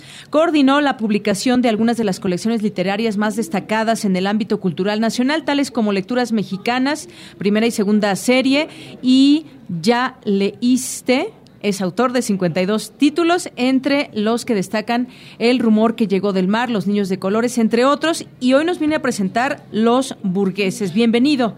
Bienvenido, Muchas Eugenio. gracias, me da mucho gusto estar con ustedes. Gracias a ti, Eugenio. He estado viendo eh, las presentaciones de tu libro a lo largo de la semana y bueno, me voy a atrever a hacer una pequeña reseña que ya me corregirá sobre la marcha. Los burgueses es una novela lúdica que busca reflejar aspectos a veces no tan lúdicos de la sociedad mexicana. Uno de ellos, desde luego, es el del clasismo, pero, pero hay más. Y de esto nos vienes a hablar justamente. Hay más allá de esto porque a través de los personajes reflejas la añoranza de un México que ya no existe, ¿no? Y de una clase que además así ha perdido es, valores. así es. Esta novela es la saga de, de una familia de, de pequeños burgueses, de, de miembros de la oligarquía mexicana, que se desarrolla durante los años 50, 60 y parte de los 70 del siglo pasado. Creo que es importante la novela para conocer a una clase social que es, permanece más bien oculta, que no se, no al- la gente del común no tiene acceso a, a- a su realidad, vi- cómo viven, cómo qué piensan, cómo se comportan, qué proyectos tienen. Y es interesante ver que esta oligarquía mexicana, en, en esta, en esta época cuando se da el milagro mexicano con Miguel Alemán, con eh, Adolfo Luis Cortines y con Adolfo López Mateos, pues eh, participan muy activamente en el desarrollo de las grandes empresas mexicanas que hoy están vigentes como Televisa, como Peñoles, como la ICA, como eh, las eh, mineras eh, México, etcétera, como el grupo de Monterrey, el grupo Alfa, etcétera. Eh, entonces es interesante que el, lector mexicano pueda echarle una ojeada a esta, a, esta clase social y conozca cómo evolucionó la Ciudad de México en particular y el país en general a lo largo de estas décadas donde se dieron cambios muy, muy importantes. Por ejemplo, eh, una de las cosas más importantes es la creación del campus de Ciudad Universitaria en los años 50 durante el gobierno de Miguel Alemán, que en su momento llegó a ser el campus más importante del mundo porque aquí eh, concurrieron los mejores arquitectos del país, Mario Pani, eh, Agustín Hernández, Ernesto Gómez Gallardo, eh, Francisco Legorreta, en fin, grandes arquitectos fueron construyendo todo lo que se conoce como el circuito universitario central, ¿verdad? La parte y la, la parte deportiva con la alberca, los trampolines, la biblioteca de la universidad con los murales maravillosos de Juan O'Gorman. Todo eso se crea en este momento, pero al mismo tiempo se crea y se desarrolla Acapulco, que era un pueblito de pescadores y que se va a convertir en muy pocos años en el polo de atracción más importante para el jet set internacional del mundo, a donde van eh, eh, las actrices de moda como Elizabeth Taylor, Sasa Garbor, Lana Turner, los actores como los eh, como Frank Sinatra y todo su grupo de amigos, políticos como los Kennedy que pasan su luna de miel en el Hotel Villavera, actores como John Wayne y Johnny Westmuller, el famoso Tarzán que entonces estaba casado con Lupe Vélez. Y crean hoteles y crean infraestructura y se crea la costera de, Acapu- de Acapulco que no existía. Se, se crea el club de yates, el, el condominio Los Cocos que construye Mario Pani, en fin. Pero lo importante es que ahí se gesta la creación eh, ya como, como un propósito eh, político y gubernamental sistemático de- del turismo en México. Y, y esto a través, tú planteas, de una clase social, que es la burguesía, que a pesar de lo frívolo que pueda llegar a ser, a pesar del despilfarro, a lo mejor involuntariamente aporta infraestructura que posteriormente Pues se no, vuelve no involuntariamente, voluntariamente participan en la creación de las grandes empresas del país, de, la, de los grandes centros urbanos, del desarrollo de carreteras, presas, eh, ferrocarriles todavía en esa época, este, hospitales, la educación. Se crea el primer multifamiliar eh, en México, eh, donde, donde van a vivir dos mil personas con, eh, con propuestas hechas por el, por el arquitecto Le Corbusier para que los espacios fueran amables, con jardines, con, con ciertas zonas culturales. En fin, empieza a gestarse lo que se llamó el milagro mexicano. Y estos tres eh, presidentes, Miguel Alemán, Luis Cortines y López Mateos, pues fueron los factotums para lograr, este, de- en términos políticos y en términos de infraestructura y de inversión, este México que, del cual todavía estamos en alguna forma disfrutando, porque esto ha, ha- ha continuado. México entonces era un país de 20 millones de habitantes, hoy, hoy somos 120 millones de habitantes. Y no estamos tan lejos, estoy hablando de un periodo de 60 años de distancia.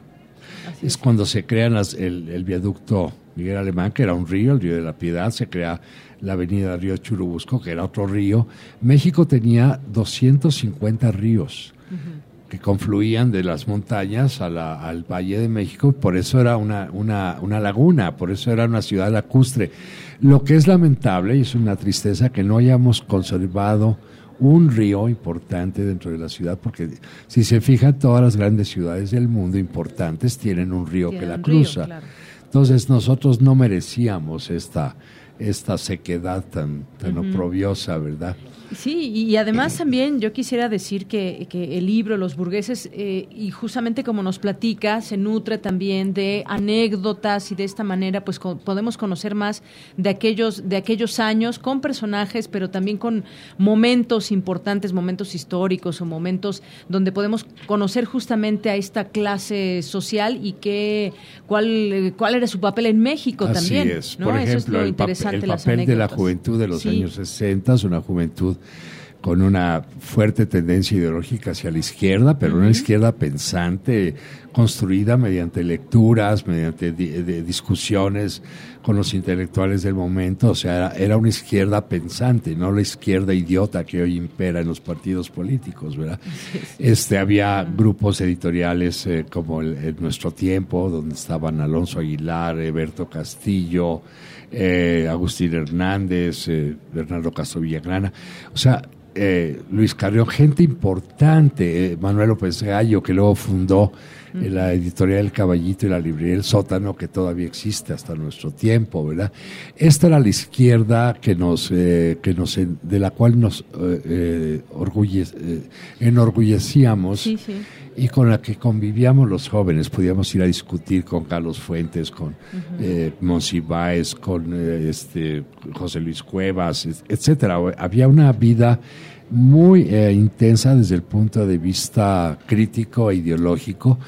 Y éramos una juventud que leíamos mucho, leíamos y íbamos mucho al cine, veía la reseña del cine, de cine en el Cine Roble, que era un espectáculo maravilloso, ¿verdad?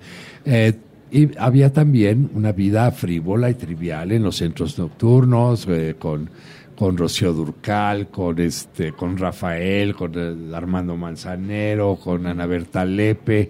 El cine estaba en una época muy buena, eh, de- estaba Luis Buñuel filmando Viridiana, el- Los Olvidados, El Ángel Exterminador.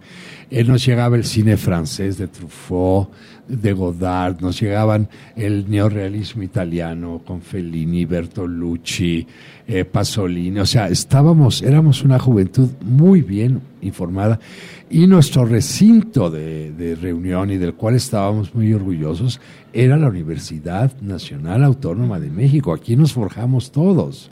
Y escucho un dejo de añoranza en sus palabras. Pero por supuesto, época, era- claro, era y- Y delicioso. que muchos seguramente sienten eso. Y era la época del hipismo, pero de un hipismo de peace and love, ¿verdad?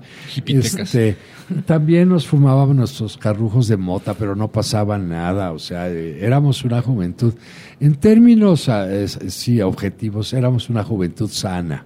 Sí, aunque bueno, to- había también nuestras perversiones. Sí. Pero claro, no, y, y el presidente de la contracultura, de la fundación de la contracultura, al menos aquí en México. Sí, ¿no? por supuesto. ¿Y en qué momento crees tú em, que se pierde la influencia, eh, la infraestructura que aportaba esta clase burguesa y empieza a cobrar relevancia esta clase de arribistas políticos? Porque burgueses no creo que sean. Yo creo dime. que se pierde eh, durante la época de Carlos Salinas de Gortari, durante su presidencia, porque Carlos Salinas eh, dio, eh, hizo una serie de giros políticos que, que influyeron e influyen hasta la fecha en, la- en el comportamiento social mexicano. Empiezan a surgir los mis reyes, los niños ninis, eh, mucha estupidez y mucha estulticia, ¿verdad? Y, y hoy eh, eh, uno ve que los jóvenes eh, leen poco, ¿verdad? Y uno quisiera que leyeran más, que estuvieran mejor informados. No hay una ideología. Con la caída del muro de Berlín se desmantela una de las posibilidades de, de- de progreso y desarrollo social en el mundo. Se deja de creer en la izquierda, se deja de creer en el comunismo, eh, se privilegia el capitalismo salvaje, las sociedades se Monetizan. monetizan. En fin, este, y todo esto incide en, en un estancamiento ideológico de, de las sociedades, no solo en México, en el mundo. Muy bien. Pues empiecen Bueno, por pues, leer la novela de. Eugenio Aguirre, Los Burgueses, si ustedes son de esta clase que está mencionando, esta oprobiosa clase que está mencionando Eugenio, pues échenle una mirada a Los Burgueses. Eugenio, muchísimas gracias por haber estado aquí con No, nosotros. muchas gracias a ustedes, un placer siempre estar en mi alma mater. Muchas, gracias, de gracias. verdad, platicar con usted y por favor lean Los Burgueses. Bueno, pues muchas gracias y les queremos reiterar que cambia de horario por este día. Los compositores interpretan.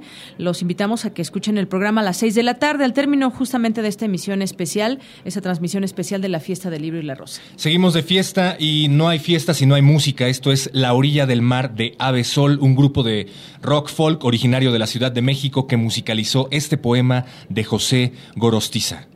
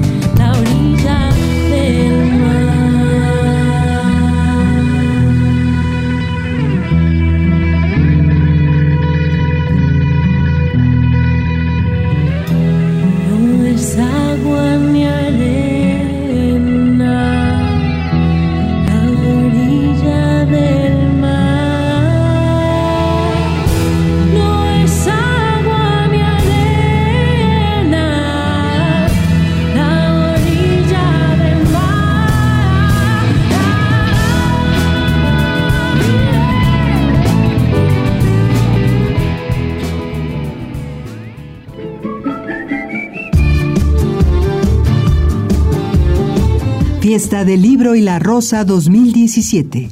La magia de las letras en Radio UNAM.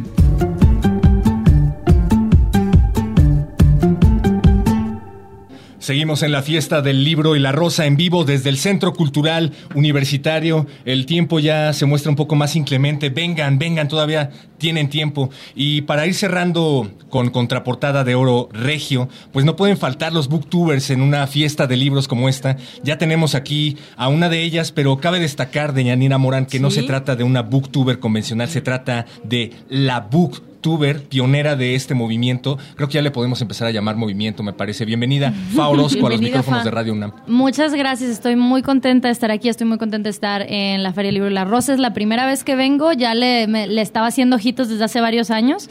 Ah, quería venir porque el, el concepto es muy bello. ah, y, y de dónde proviene, de, de también de que está inspirada de, en Saint Jordi y todo. Entonces, estoy muy contenta, gracias. Nada, dice te quiero como una rosa y un libro además, ¿no? Oye, eh, Fa, y bueno, ¿qué te ha parecido esa tu primera vez? ¿Qué te llevas? ¿Con qué te quedas? Todavía no termines hasta las 8, pero ¿qué te ha parecido y cómo? Pues veo que te han recibido muy bien también los, los chicos, han estado, ah, Sí. estuviste hace rato con Benito Taibo y bueno, pues estaba lleno eh, el foro donde estaban. Cuéntame un poco cómo te has sentido. Mira, yo, yo siempre estoy muy contenta de pasar un rato con Benito, que es un gran amigo mío, que lo quiero muchísimo. Entonces, este, que la primera vez que vengo acá a la feria con Benito, para mí, uy, es lo máximo, de verdad. Aparte que soy eh, una lectora de su trabajo muy, muy, de verdad que me encanta y me derrito, ¿no? Y yo lo conocí primero como autor, después nos hicimos amigos. Entonces, me la pasé de maravilla. Vi- llegué un poco tarde porque me estaba medio enferma en la mañana y ahorita como que sigo media... ah. Entonces, ha sido muy bello que la gente me está teniendo mucha paciencia en la firma, este, con calma y todo, porque normalmente yo estoy lista y sí, lo que sigue, y ahorita estoy un poquito apagada. Entonces, ah, estoy muy contenta con los chicos. Ahorita estábamos firmando. Me voy a regresar a firmar eh, después de la entrevista. Eh, y pues sí, digo, estoy contentísima, la verdad. Cuéntanos acerca de esta plataforma que te ha traído a todas estas convenciones y fiestas de libros. Tú eres una de las pioneras, decíamos, de este movimiento, al menos aquí en México. ¿Y cómo y cuándo empiezas? Yo empecé, me, me- está Al- padre que dices, ¿al, ¿a leer? Las dos. Las dos. Mira, del movimiento, eh, me, me gusta que dices, creo que ya le podemos llamar movimiento. Y en mi mente estoy de, sí, tengo cinco años haciéndolo, creo que ya deberíamos considerarlo como tal. Ah, entonces empecé hace cinco años, este agosto cumplo cinco años. Y fue porque yo, el movimiento, vaya, la, la corriente ya existía, ya lo hacían en inglés. ah, y por eso el, el- le decimos booktube, porque nada más nos lo trajimos de, de que ya existía. Y yo lo busqué en español y había unas chicas que estaban haciendo, compartiendo sus lecturas en algo que se llama ahora Wrap Up, que lo que vas leyendo en el mes, al final haces un video y lo dices, eh, das una pequeña sinopsis y muy leve que te pareció, lo linkeas con el blog, ¿no? Escrito. Y yo tenía ganas de escuchar sentimientos, de escuchar a alguien, no contándome del libro, sino de su camino lector, o sea, de, lo que le pasó, de, de cómo le afectó personalmente, ¿no? Quería algo más subjetivo, por así decirlo. Y eso fue lo que yo arranqué haciendo. Y, eh, y fue también porque estaba yo leyendo algún libro que quería hablar de él y ya, ahí arranqué. Porque al día de hoy está muy padre que la gente puede decir, ah, bueno, quiero tener como ese tipo de club de lectura, quiero hablar con chicos, quiero que me comenten eh, y como tener eh, retroalimentación sobre nuestras lecturas. Pero para mí en ese entonces no había una comunidad como tal, entonces era, quiero hablar, quiero decir esto, porque yo no tenía idea que se iba a ver o que me iban a comentar o lo que sea.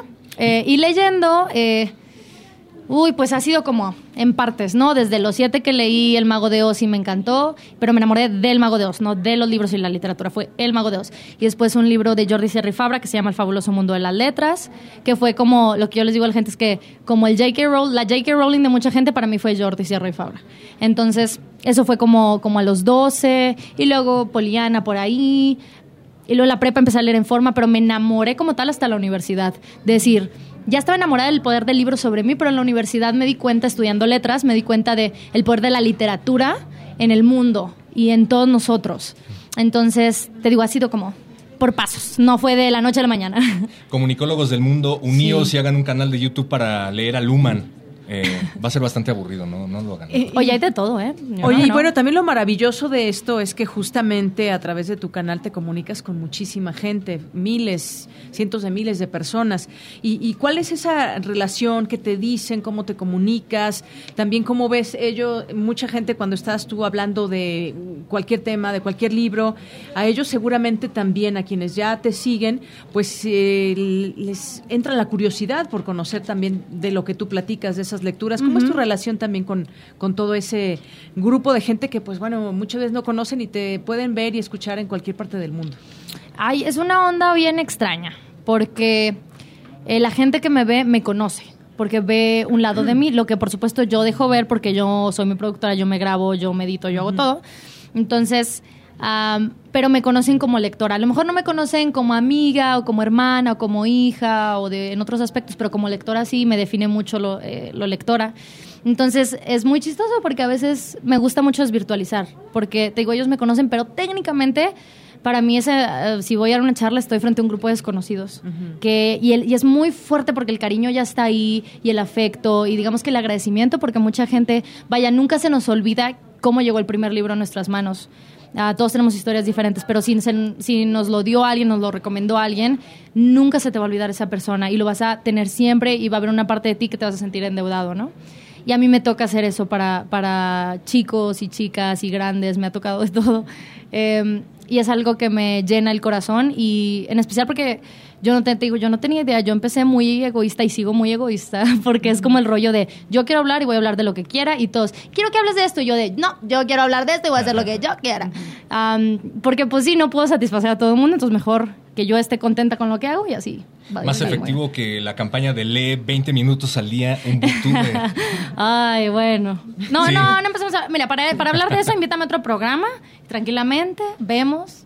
Ah, claro, Porque sí. ¿Cómo, cómo empezar a mover... abordar este- sí. este terrible sí, movimiento. Sí, sí, Oye, y claro. y sí. te conocen como lectora, pero eh, también de pronto tú puedes hablar de algún otro tema, hablas de la amistad, por ejemplo. Y, es que eso es lo bonito de los Sí, libros, exacto. ¿no? Que el hablar de un libro no estás hablando de la literatura y no estás hablando de, no estás dando una cátedra de lo que está bien, lo que está mal. Como yo estoy hablando de mi punto personal, me están conociendo también como persona por el, eh, digamos, tragaluz de los libros.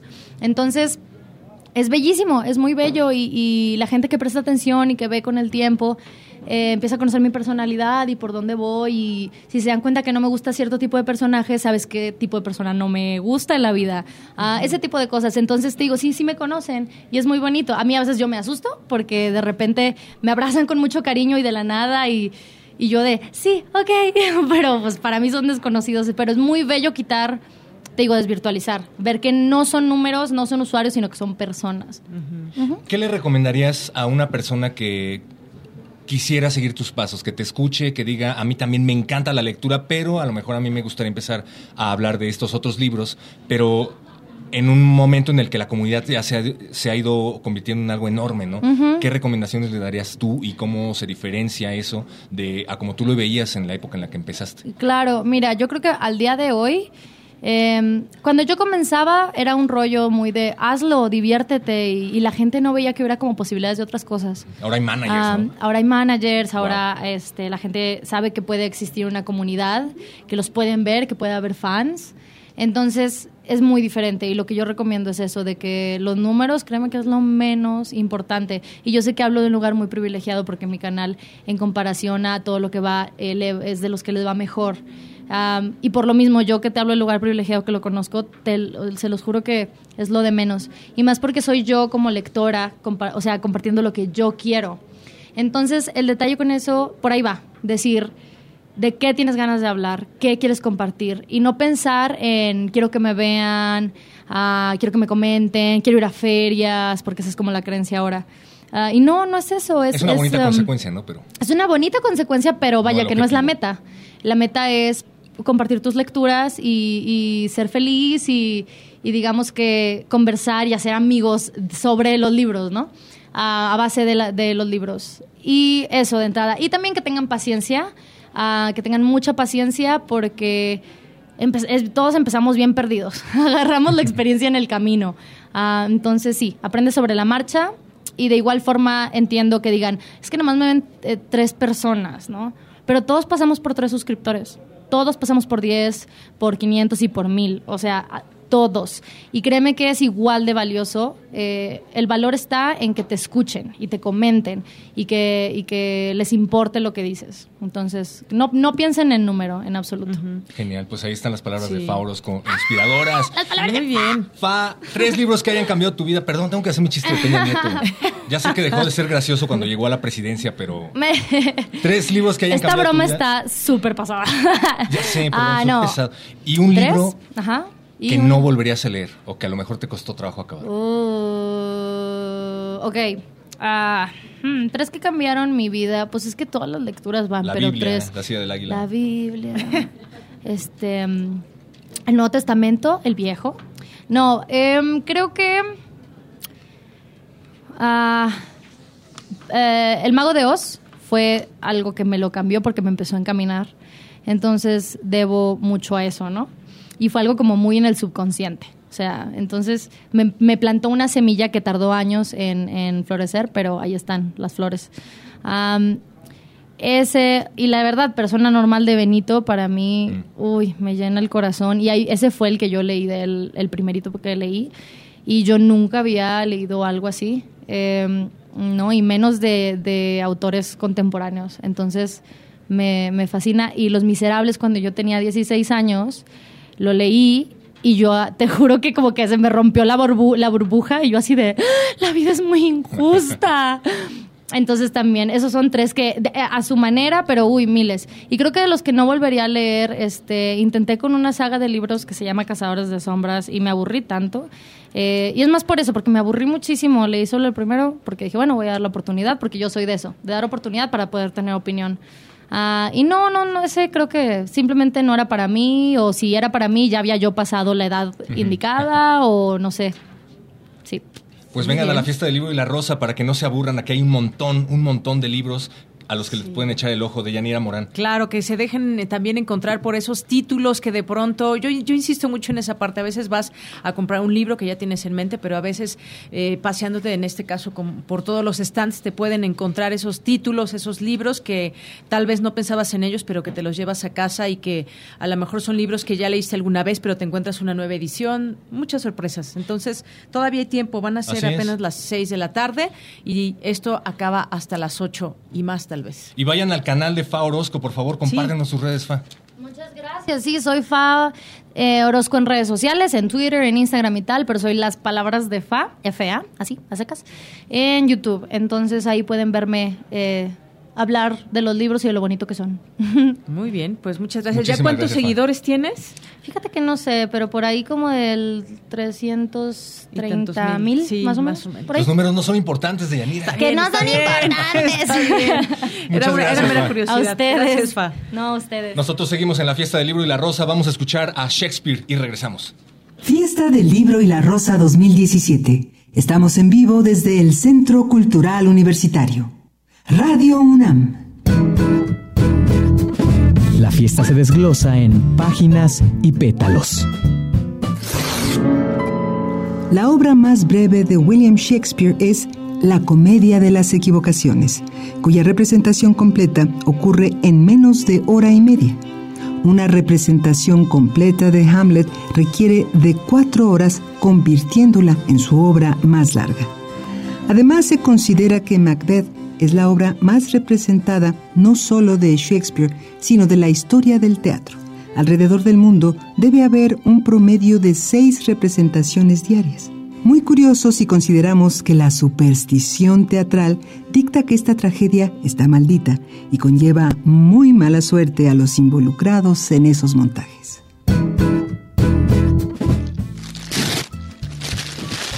Páginas y pétalos, desde la fiesta del libro y la rosa. Radio UNAM.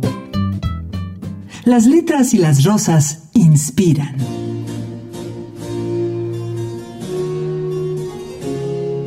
Fiesta del Libro y la Rosa 2017. Estamos en vivo desde el Centro Cultural Universitario. Radio UNAM.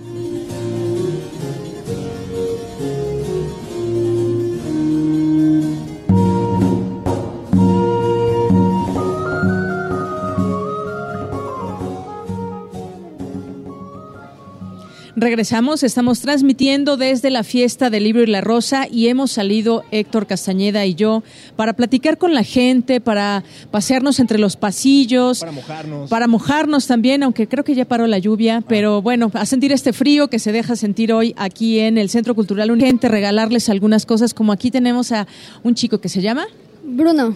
Bruno. Y cuéntame cuál ha sido tu experiencia aquí en la fiesta del libro y la rosa.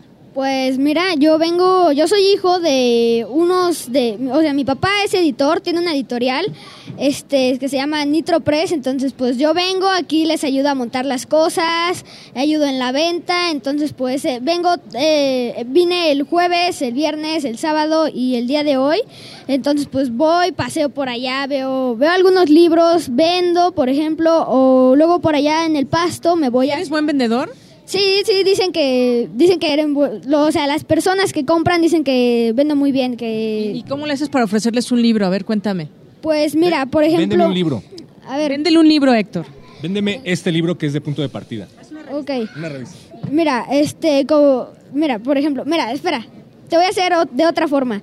Si yo, nosotros tenemos una libreta que, por ejemplo, son de escritores famosos. Por ejemplo, hay una de La Metamorfosis, que es de Franz Kafka. O hay de, hay de películas, más que nada de libros, sobre todo son libretas con portadas de libros.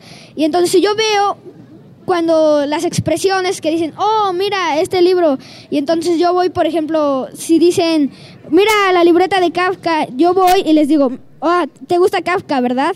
Y entonces ya, ah, sí, claro, entonces... Por, por eso muy interesante, pero no reveles tu secreto. Véndeme ese libro, a mí cómo me lees y, y- y véndeme ese libro.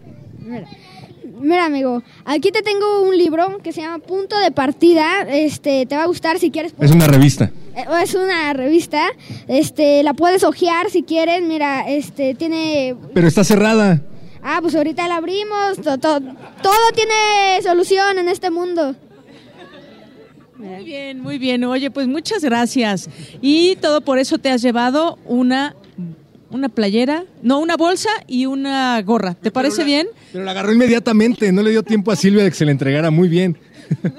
Y además te gusta Dragon Ball. Este, sí, soy fan. Este, por, eh, por allá, si quieren, en el stand de Panini, allá venden los libros oficiales, adaptados. Y por ejemplo, yo diseñé una libreta de las que venden. He diseñado una libreta y pues ya les, como Panini vende los libros, yo voy y ya se las entregamos y ya él se encarga de venderlas. Bueno, pues muchas gracias y visiten Panini entonces. Héctor. Felicidades, eh, te voy a regalar esta rosa. Por favor, niños, nunca acepten rosas de extraños. Muchas gracias. ¿Me repites tu nombre? Bruno, Bruno, pero conózcanme como Wilson. Wilson, muy bien, muy bien, gracias Wilson. Gracias. Eh, hay que decir que Wilson es uno de los asistentes más viejos de la fiesta del libro y la rosa. Queremos platicar con alguien más joven. A ver a quién tenemos por aquí. Buenas, buenas tardes. Hola, ¿cómo estás? Bien, bien, gracias. ¿Cómo se llama? Margarita. ¿Y es la primera vez que viene a la fiesta del libro y la rosa? Sí, yo es la primera vez. Mi amiga muchas veces y me invitó y estoy muy feliz de estar aquí. ¿Qué tal se le está pasando? ¿Qué es lo que ha visto y qué es lo que le recomienda a la gente que todavía tiene chance de aproximarse? Algunos libros, ahorita acabo de ir a ver una película de Rulfo que me pareció así como rara, porque había visto una que era este Páramo, pero las otras no, y ahorita mm, bien. ¿Qué le parece si le regalamos un libro por la única y sencilla razón de que usted asistió aquí a la fiesta del libro de la rosa y de que además se aventó una de las proyecciones que ofrecen? Ay, muchas gracias. Claro que sí. Tenemos varios libros, por favor, díganos cuál va a escoger. Eh, El de Dragon Ball ya está apartado. no, creo que puedo pu- ocupar el de Jeremías. Sí. Una, una buena novela de Jeremías Gamboa se llama Contarlo Todo. Felicidades, muchísimas gracias. Gracias a ustedes. Hasta luego, gracias. Y bueno, pues continuamos. Aquí alguien que quiera ganarse un libro, una playera, una gorra. A ver, muy bien. La primera que levantó la mano, ¿cómo te llamas? Me llamo Victoria. ¿Qué tal, Victoria? Bueno, pues eh, primero dime qué te ha parecido estos días, la fiesta del libro y la rosa. Ve- ¿Veniste todos los, los tres días o solamente hoy? Platícanos. No, solo tuve la oportunidad de venir el día de hoy, pero es la tercera vez que venimos y nos encanta, por eso estamos aquí. Es ¿Y hoy en especial algún evento en particular? vamos a ver lo de Danzón. ¿Sí? ¿A qué hora es lo de Danzón? A las seis de la tarde. A las seis de la tarde y por aquí alguien te sopló la hora. Tu esposo. Ay, muchos saludos a Jorge, tu esposo. Bueno, pues aquí elige un, un libro que tú quieras, alguno de los títulos. Pero, pero no se lo podemos entregar ya tan fácilmente. Tenemos indicaciones de Benito Taibo de que no podemos hacer esto. Tenemos que hacerle una trivia. Eh, la trivia es la siguiente. Tiene que adivinar mi edad. ¿Cuántos años tengo? Tienes como 30, mijo. ¡No! No se los puede llevar. Me acabo, me acabo de sentir mal y viejito.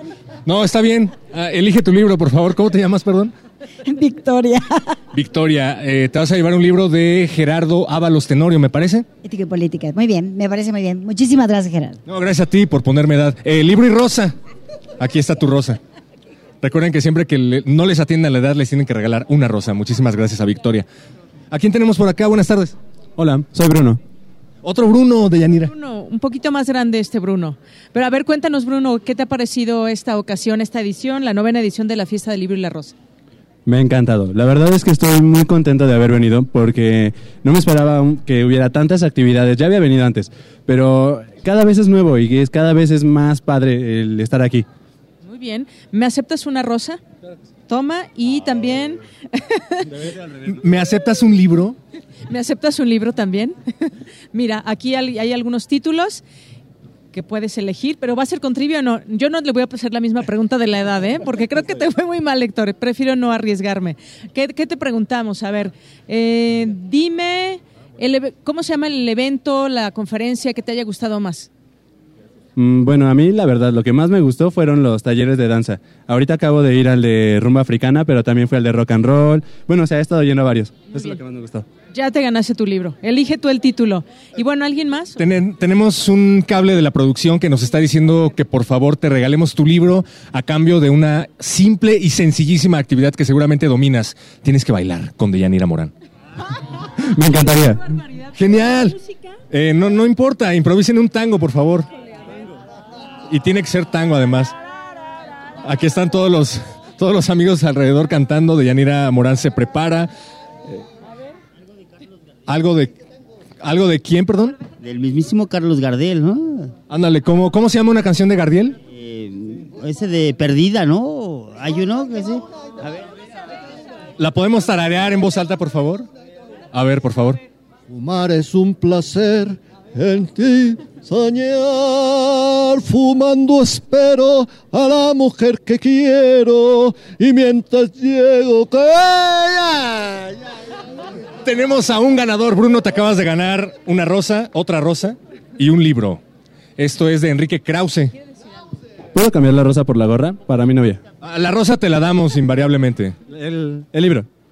Ok, adelante. Es la fiesta del libro y la rosa, pero como quieras. Fiesta del libro y la gorra. Cortesía de Bruno. Y te vas a llevar el libro que tú elijas. ¿Cuál vas a elegir? Este de Krause está bien. El desencanto de- de- al mesianismo. Del desencanto al mesianismo de Enrique Krause. Felicidades, Bruno. Gracias por participar. Muchísimas gracias a todos ustedes. Tenemos tiempo, producción, de otro libro. A ver, tenemos a ver dos apuntadotes. Primero las niñas, por favor. ¿Eh? Eli, me llamo. Eli, ¿qué, perdón? Eli Berenice. Eli Berenice, ¿de dónde nos visitas? Pues de Nezahualcóyotl. ¿Por qué les da pena? La hermana, la hermana República del Estado de México es bienvenida a la fiesta del libro y la rosa. Y por aquí tenemos a quién? Ernesto Pérez, de la Facultad de Ciencias Políticas y Sociales. Deja de verla así, no te vamos a pedir que bailes con ella, por favor. Vamos a, vamos a preguntar otra cosa, ¿no? ¿Qué te parece de Yanira? A ver, ¿qué, qué, qué preguntamos? A ver, eh, ¿cuáles son las frecuencias de Radio UNAM? Está muy fácil. ¿Y la otra, AM? Eh, 860. Muy bien contestado, perfecto. Todo el mundo conoce las frecuencias de Radio UNAM, estoy impactado. Felicidades, se ganaron un libro, elijan por favor. Díganos qué libro van a elegir por acá. Em, a ver, no sé. ¿Qué era el socialismo y por qué se desplomó? Eso me parece que es una lectura bastante deprimente, pero adelante, por favor. La revista de Punto de Partida contiene unos ensayos bastante importantes y, y profundos. ¿Hay alguien más que quiera un regalo? Ya les gustó, ¿no? ¿Cómo te llamas? Pablo. ¿Pablo qué? Galindo. Pablo Galindo y... Víctor Soberanes. Ustedes iban a tener que bailar por un libro, por favor. O... Es que yo no sé bailar, eso sí sería un, un reto, ¿eh? Bueno, otra cosa. Otra cosa, como que... Gracias, gracias. Aquí al amigo que se ganó un libro. Tienes, te vamos a preguntar algo sobre la feria. ¿Cuántos días has asistido a la feria y cómo te la has pasado? Nada más dos, ayer y hoy. Bien, bien, bien. ¿Has comprado libros? Sí, el de ayer vine al evento que tuvieron, ay, no recuerdo en qué foro, creo que en la sala de Monsiváis. Y ahorita he estado con lo de eh, inventario de José Emilio Pacheco. Veo que tienes aquí dos libros que acabas de adquirir. ¿Por qué no nos dices qué compraste y nos los recomiendas, por favor? Son tres. Bueno, este, el de Lizalde, el Tigre, que es un clásico, y este y otro sobre la revolución. Bueno, más que nada la- los, las causas republicanas. Genial, pues por el simple hecho de haber comprado más de dos libros ya te ganaste un tercero. Adelante, por favor, escógelo. Y tú, por favor, recomiéndanos un libro que hayas comprado. ¿Ya compraste libros? Ah, pues la fabulosa guitarra del Dr. Zipper de Juan Villoro, que es un libro para niños y no tan niños, porque todos llevamos un niño dentro.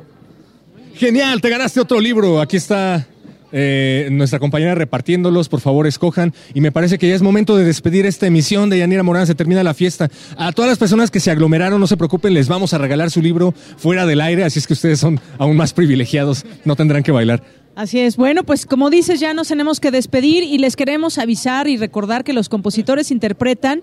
Por esta ocasión se transmitirá a las 6 de la tarde, justamente en unos minutos, ya estamos por terminar.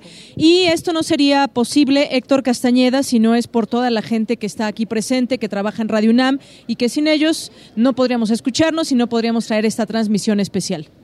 Gracias al tres veces H equipo de producción que participó en esta fiesta del libro y la rosa desde el CCU. Gracias Silvia Cruz, gracias Ivonne Gallardo, Jaime Casillas Ugarte, Fernando Ramírez, Javier Molina, Miriam Trejo, Antonio Quijano, Virginia Sánchez.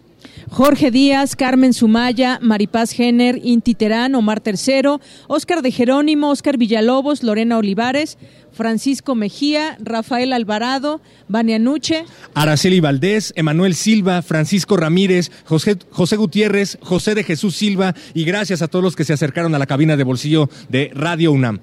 Y nosotros, Héctor Castañeda. y de Yanira Morán. Gracias también a los que estuvieron del otro lado de la bocina. Esto fue la fiesta del libro y la rosa. Quédense en sintonía con Radio UNAM y TV UNAM también. Gracias, buenas tardes.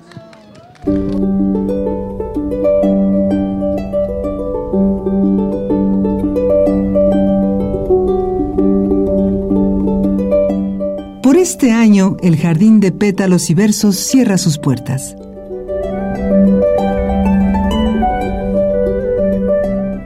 Fiesta del Libro y la Rosa 2017. Transmisión especial desde el Centro Cultural Universitario. Radio UNAM.